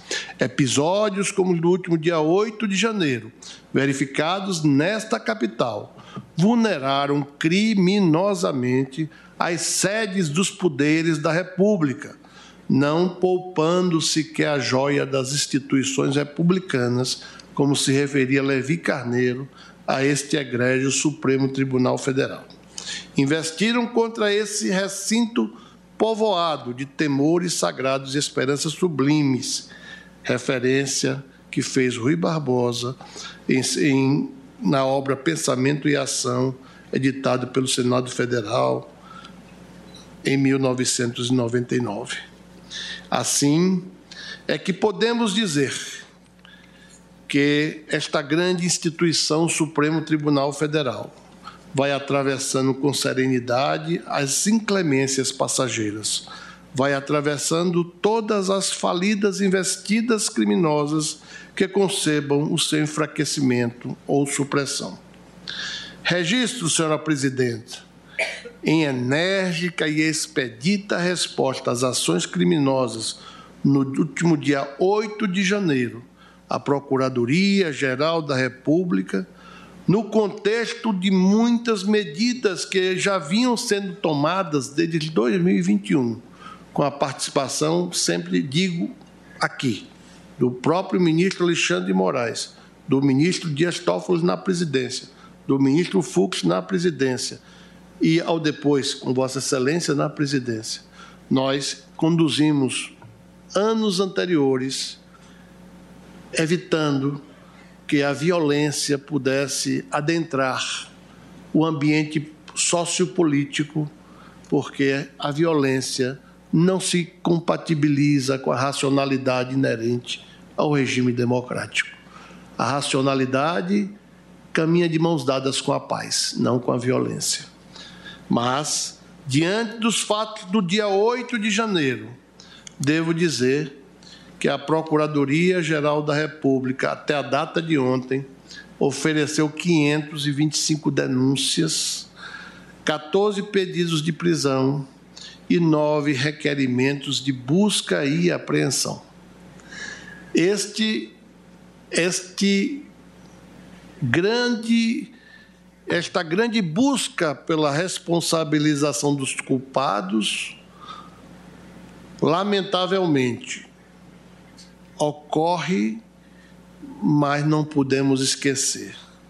O Ministério Público e este Poder Judiciário, durante os anos anteriores, o senhor presidente da República, Luiz Inácio Lula da Silva, esteve de forma discreta, estrategicamente discreta, evitando que extremistas de todas as naturezas e ordens se manifestassem contra o regime democrático, não obstante muitas vezes nós ouçamos pela imprensa que nada foi feito pelo Ministério Público.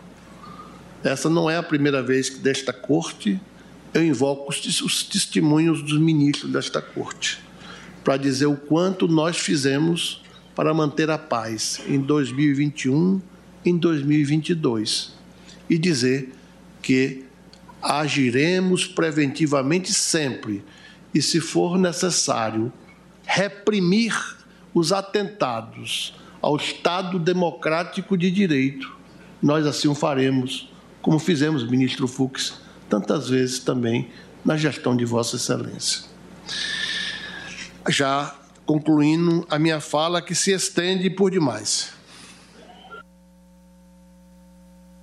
O Ministério Público, segundo Piero Calamandrei, deve ser imparcial.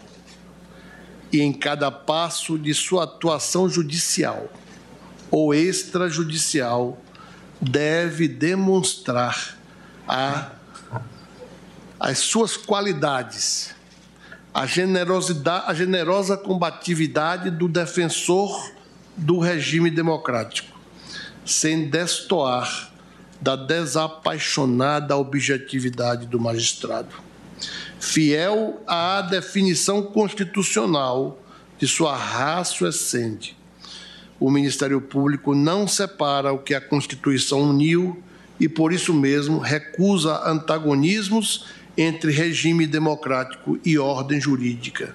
Nenhuma dessas duas conquistas do processo civilizatório se mantém de pé ou cai sozinha. São três poderes com instituições do Estado e da sociedade que se completam.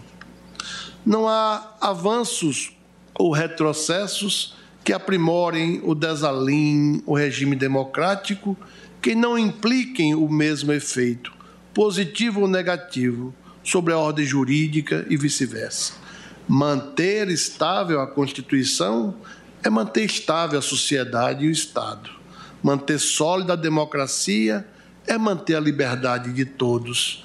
Eis a grave responsabilidade que onera todos nós que prestamos o solene juramento de sua observância e um compromisso com cada cidadão e cidadã consciente e consciência que carregamos em nossa alma.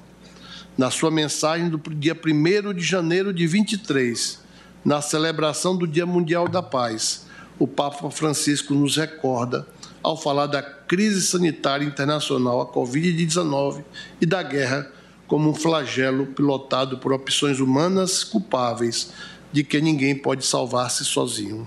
Na sequência da violenta infâmia de 8 de janeiro, as instituições deram as mãos e caminharam juntas, simbólica e factualmente, para afirmarem a democracia brasileira, a sua resiliência e convicção na democracia.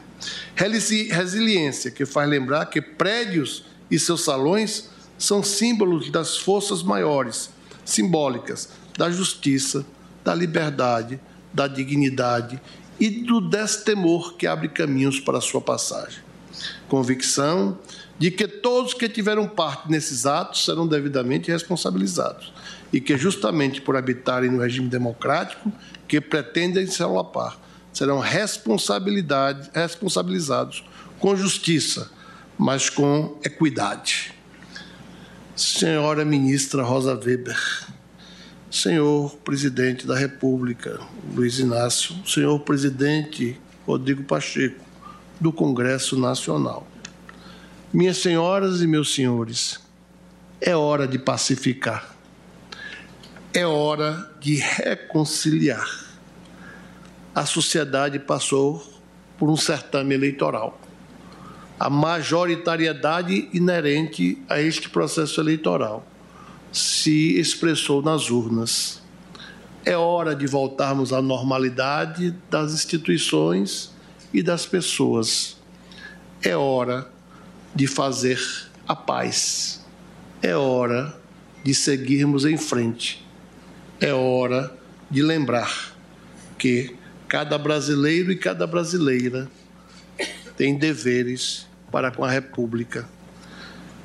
Senhoras e senhores, não posso deixar de dizer que hoje li de manhã cedo um artigo do ex-senador Demóstenes Torres falando basicamente que na hora da batalha não importa o que vai acontecer, mas quem está ao nosso lado da trincheira.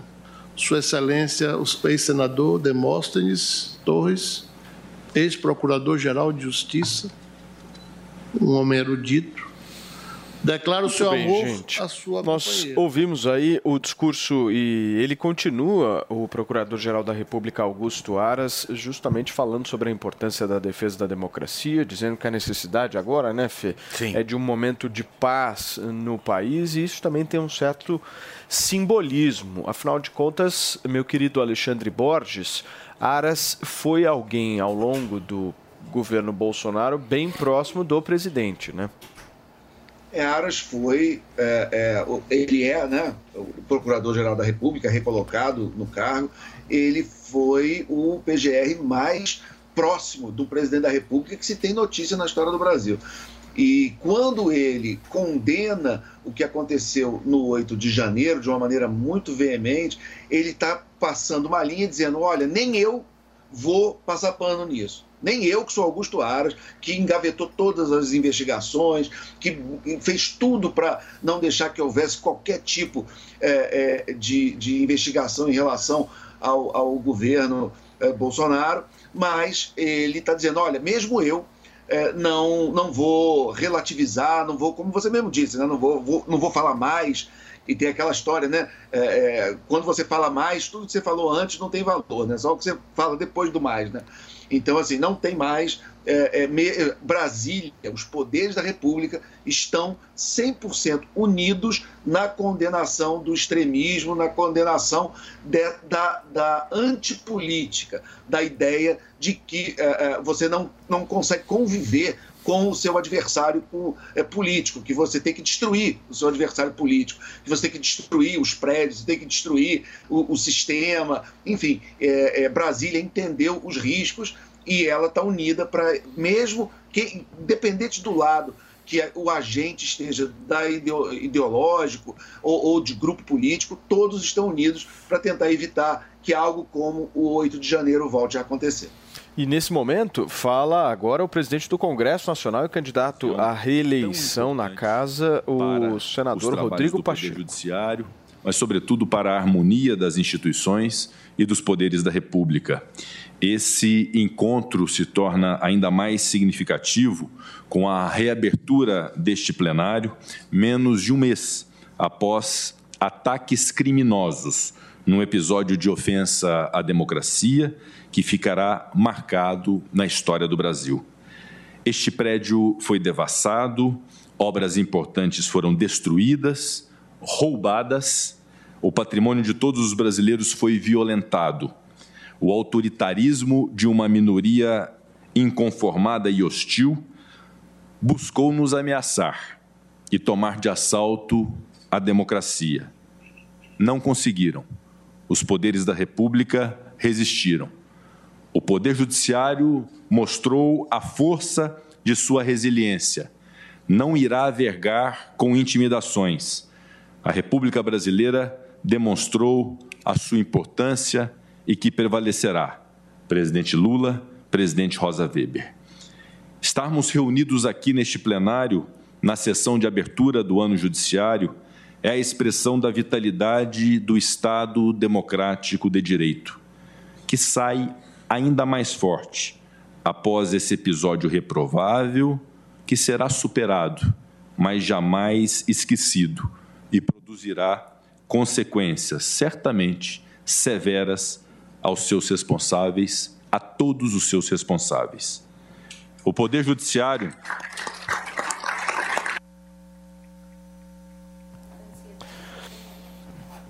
O Poder Judiciário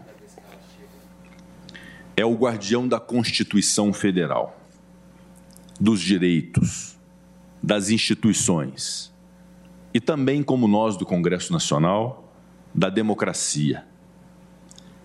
Cabe ao Poder Judiciário efetivar ao cidadão brasileiro a concretização dos exercícios dos direitos fundamentais. Como enunciou o grande jurista patrono da advocacia e notável senador da República, cujo busto também no plenário do Senado Federal foi preservado, mas aqui não, e a cicatriz será o símbolo desse hostil 8 de janeiro para que não nos esqueçamos dele, dizia Rui Barbosa: a democracia depende da confiança na justiça. Todo o bem de que vive um povo civilizado resume-se neste elemento de confiança a que se chama justiça. Todos conhecem a minha consideração ao Poder Judiciário e a tenho, sobretudo no alto da cadeira da presidência do Congresso Nacional, para proporcionar a estabilidade institucional. As ameaças de subversão não encontram eco em mim. No Congresso, tenho primado pela serenidade e pelo equilíbrio na condução dos trabalhos e na condução dessa relação com os demais poderes. Cada poder da República tem o seu papel. O Judiciário julga aquilo que é de sua competência e busca o equilíbrio na aplicação da lei. O Executivo governa o país. O Legislativo estabelece as regras de convivência social. As atribuições distintas e a independência de cada um desses poderes representam os alicerces da democracia. E a convivência harmoniosa entre eles representa o seu esteio. Eu verdadeiramente acredito no diálogo, no respeito, na moderação, pois isso é a base para enfrentarmos os enormes desafios do Brasil. Por isso nós estamos aqui. Estamos do mesmo lado, o lado do povo brasileiro. Temos obrigação constitucional de convivermos em harmonia. Qualquer gesto que vise a desarmonia entre os poderes da República afronta a Constituição. Pelo Congresso Nacional e em nome do Parlamento Brasileiro, desejo ao Poder Judiciário um excelente ano de trabalho e contem com o Legislativo brasileiro, com o apoio do Legislativo brasileiro, para que exerçam sua missão constitucional com liberdade, autonomia e estrita observância da lei. Muito obrigado. Nós ouvimos no Supremo Tribunal Federal agora o discurso do presidente do Congresso Nacional, o senador Rodrigo Pacheco, mais uma vez na mesma linha que os seus antecessores eh, em relação à defesa democrática, né? ressaltando a importância, enfim, os atos de 8 de janeiro sempre sendo lembrados e nesse caso eh, o senador Rodrigo Pacheco ressaltando a importância aí da independência entre os poderes nessa base republicana que nós temos hoje. Lembrando que o senador é candidato à reeleição da eleição de hoje De à hoje. tarde. Você continua acompanhando essa sessão no Supremo Tribunal Federal da abertura do ano judiciário e quem fala é o presidente da República, Luiz Inácio Lula da Silva. Janja, meu querido companheiro Geraldo Alckmin, vice-presidente da República, e sua companheira Lu Alckmin, nosso caro presidente e eterno presidente José Sarney, meu caro Rodrigo Pacheco, presidente do Senado Federal, meu companheiro Rui Costa, ministro de Estado, chefe da Casa Civil, Flávio Dino, ministro de Estado da Justiça, Bruno Dantas, presidente do Tribunal de Contas da União, e Jorge Messias, advogado-geral da União, cara Celina Leão, governadora do Distrito Federal em exercício, Procurador-Geral Augusto Aras, presidente do Conselho da Ordem dos Advogados, companheiro José Alberto Simonetti, conselheiro do Conselho Nacional de Justiça Luiz Felipe Vieira de Melo Filho, coordenador da Frente Associativa da Magistratura do Ministério Público, Ubiratã Gaveta, senhoras e senhores, convidados e convidadas. Quando tive a honra de participar da solenidade de abertura do ano judiciário de 2010, a última do meu segundo mandato, afirmei que nossa geração de governantes e de magistrados tinha uma nobre missão: deixar para o que estão por vir um ambiente democrático ainda mais sólido do que aquele que encontramos quando os ingressamos em nossas funções.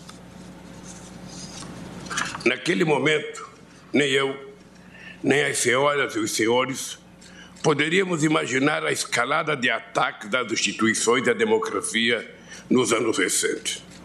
Escalada que culminou com o bárbaro atentado às sedes dos três poderes. Naquele dia 8 de janeiro, a violência e ódio mostraram sua face mais absurda: o terror.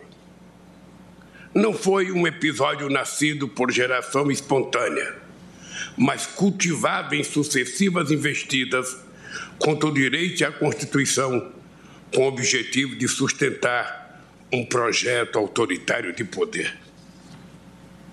Ao fim, deste período que marcou certamente o mais duro teste da democracia brasileira desde a Constituição de 88, é nosso dever registrar o papel decisivo do Supremo Tribunal Federal e do Tribunal Superior Eleitoral na defesa da sociedade brasileira contra o arbítrio.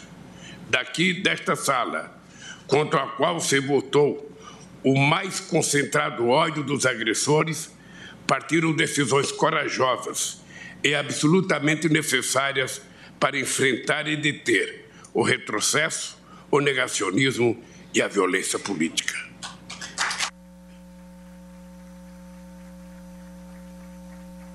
Ah, perfeita. Em defesa da Constituição e dos direitos, esta Corte atuou durante a pandemia para tirar da inação um governo que se recusava a atender às necessidades básicas da população. Atuou para enfrentar a indústria de mentiras no submundo das redes sociais e para coibir os mais notórios propagadores do ódio político. Atuou por meio de seus representantes na Justiça Eleitoral, para garantir nosso avançado processo eletrônico de votação e a própria realização das eleições do último ano. Esta Corte atuou e continua atuando para identificar e responsabilizar por seus crimes aqueles que atentaram de maneira selvagem contra a vontade das urnas. A história há de registrar e reconhecer esta página heróica do judiciário brasileiro. Assim, como qualquer pessoa que preza a Constituição e a democracia, me senti profundamente indignado ao visitar esta casa ao lado de governadores de todo o Brasil, logo na noite seguinte aos ataques terroristas. Sei que levarei essa indignação para o resto da minha vida. E sei que ela me fez redobrar a disposição de defender a democracia conquistada a duras penas pelo povo brasileiro. É, portanto, com renovada esperança e, sobretudo, com profunda confiança nas instituições garantidoras do processo democrático que me dirijo às senhoras e os senhores. Mais do que um plenário reconstruído, o que vejo aqui é o destemor de ministras e ministros na defesa da nossa Carta Magna.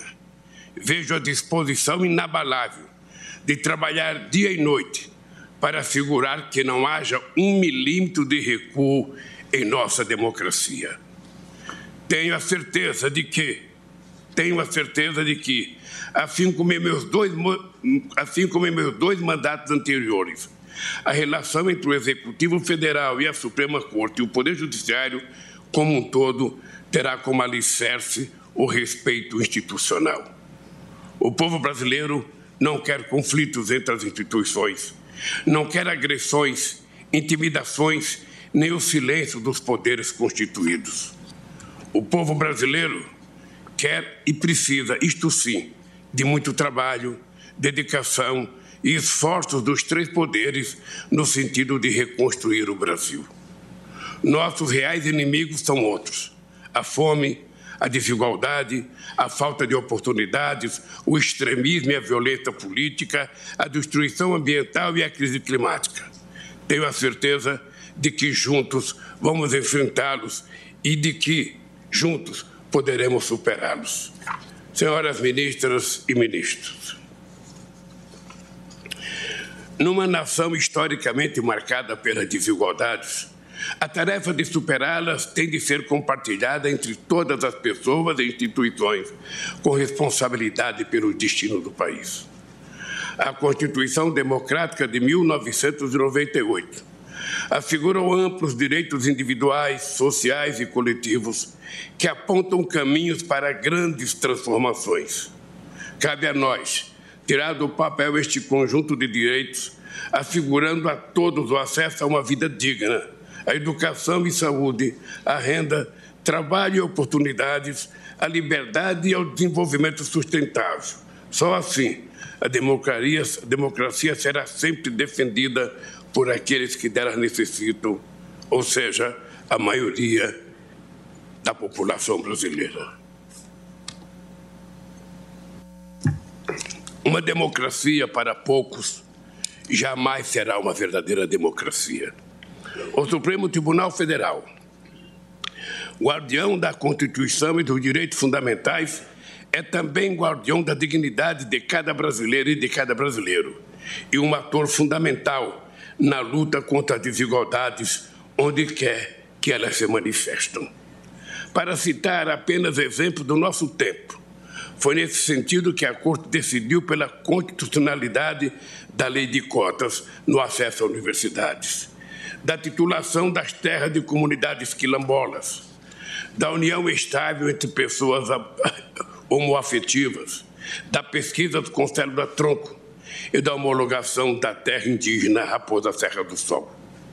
Nenhuma daquelas decisões foi tomada sem debates profundos e muitas vezes acalorados na sociedade e no próprio colegiado, cobrando muitas vezes de ministras e ministros o preço da incompreensão, do preconceito e da contrariedade de interesses econômicos e políticos.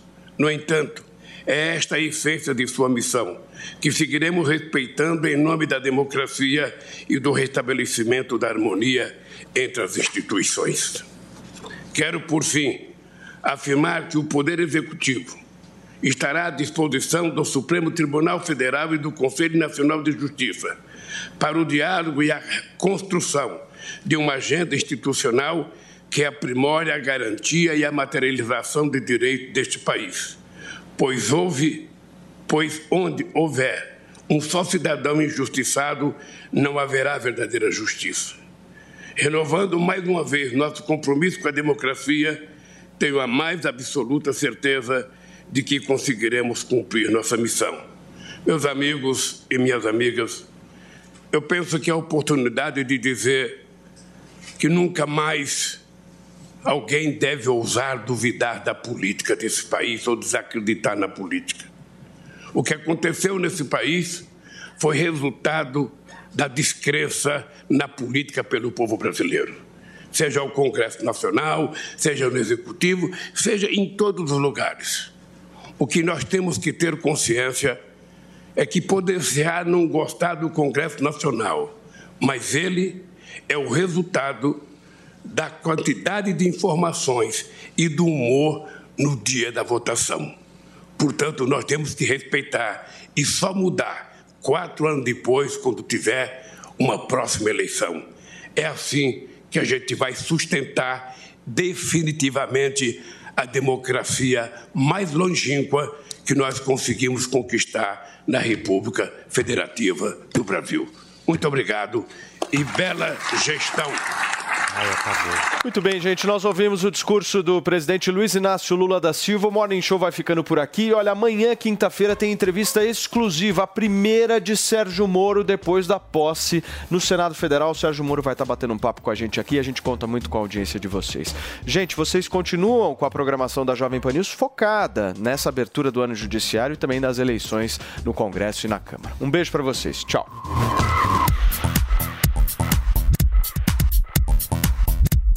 A opinião dos nossos comentaristas não reflete necessariamente a opinião do Grupo Jovem Pan de Comunicação. Realização Jovem Pan News.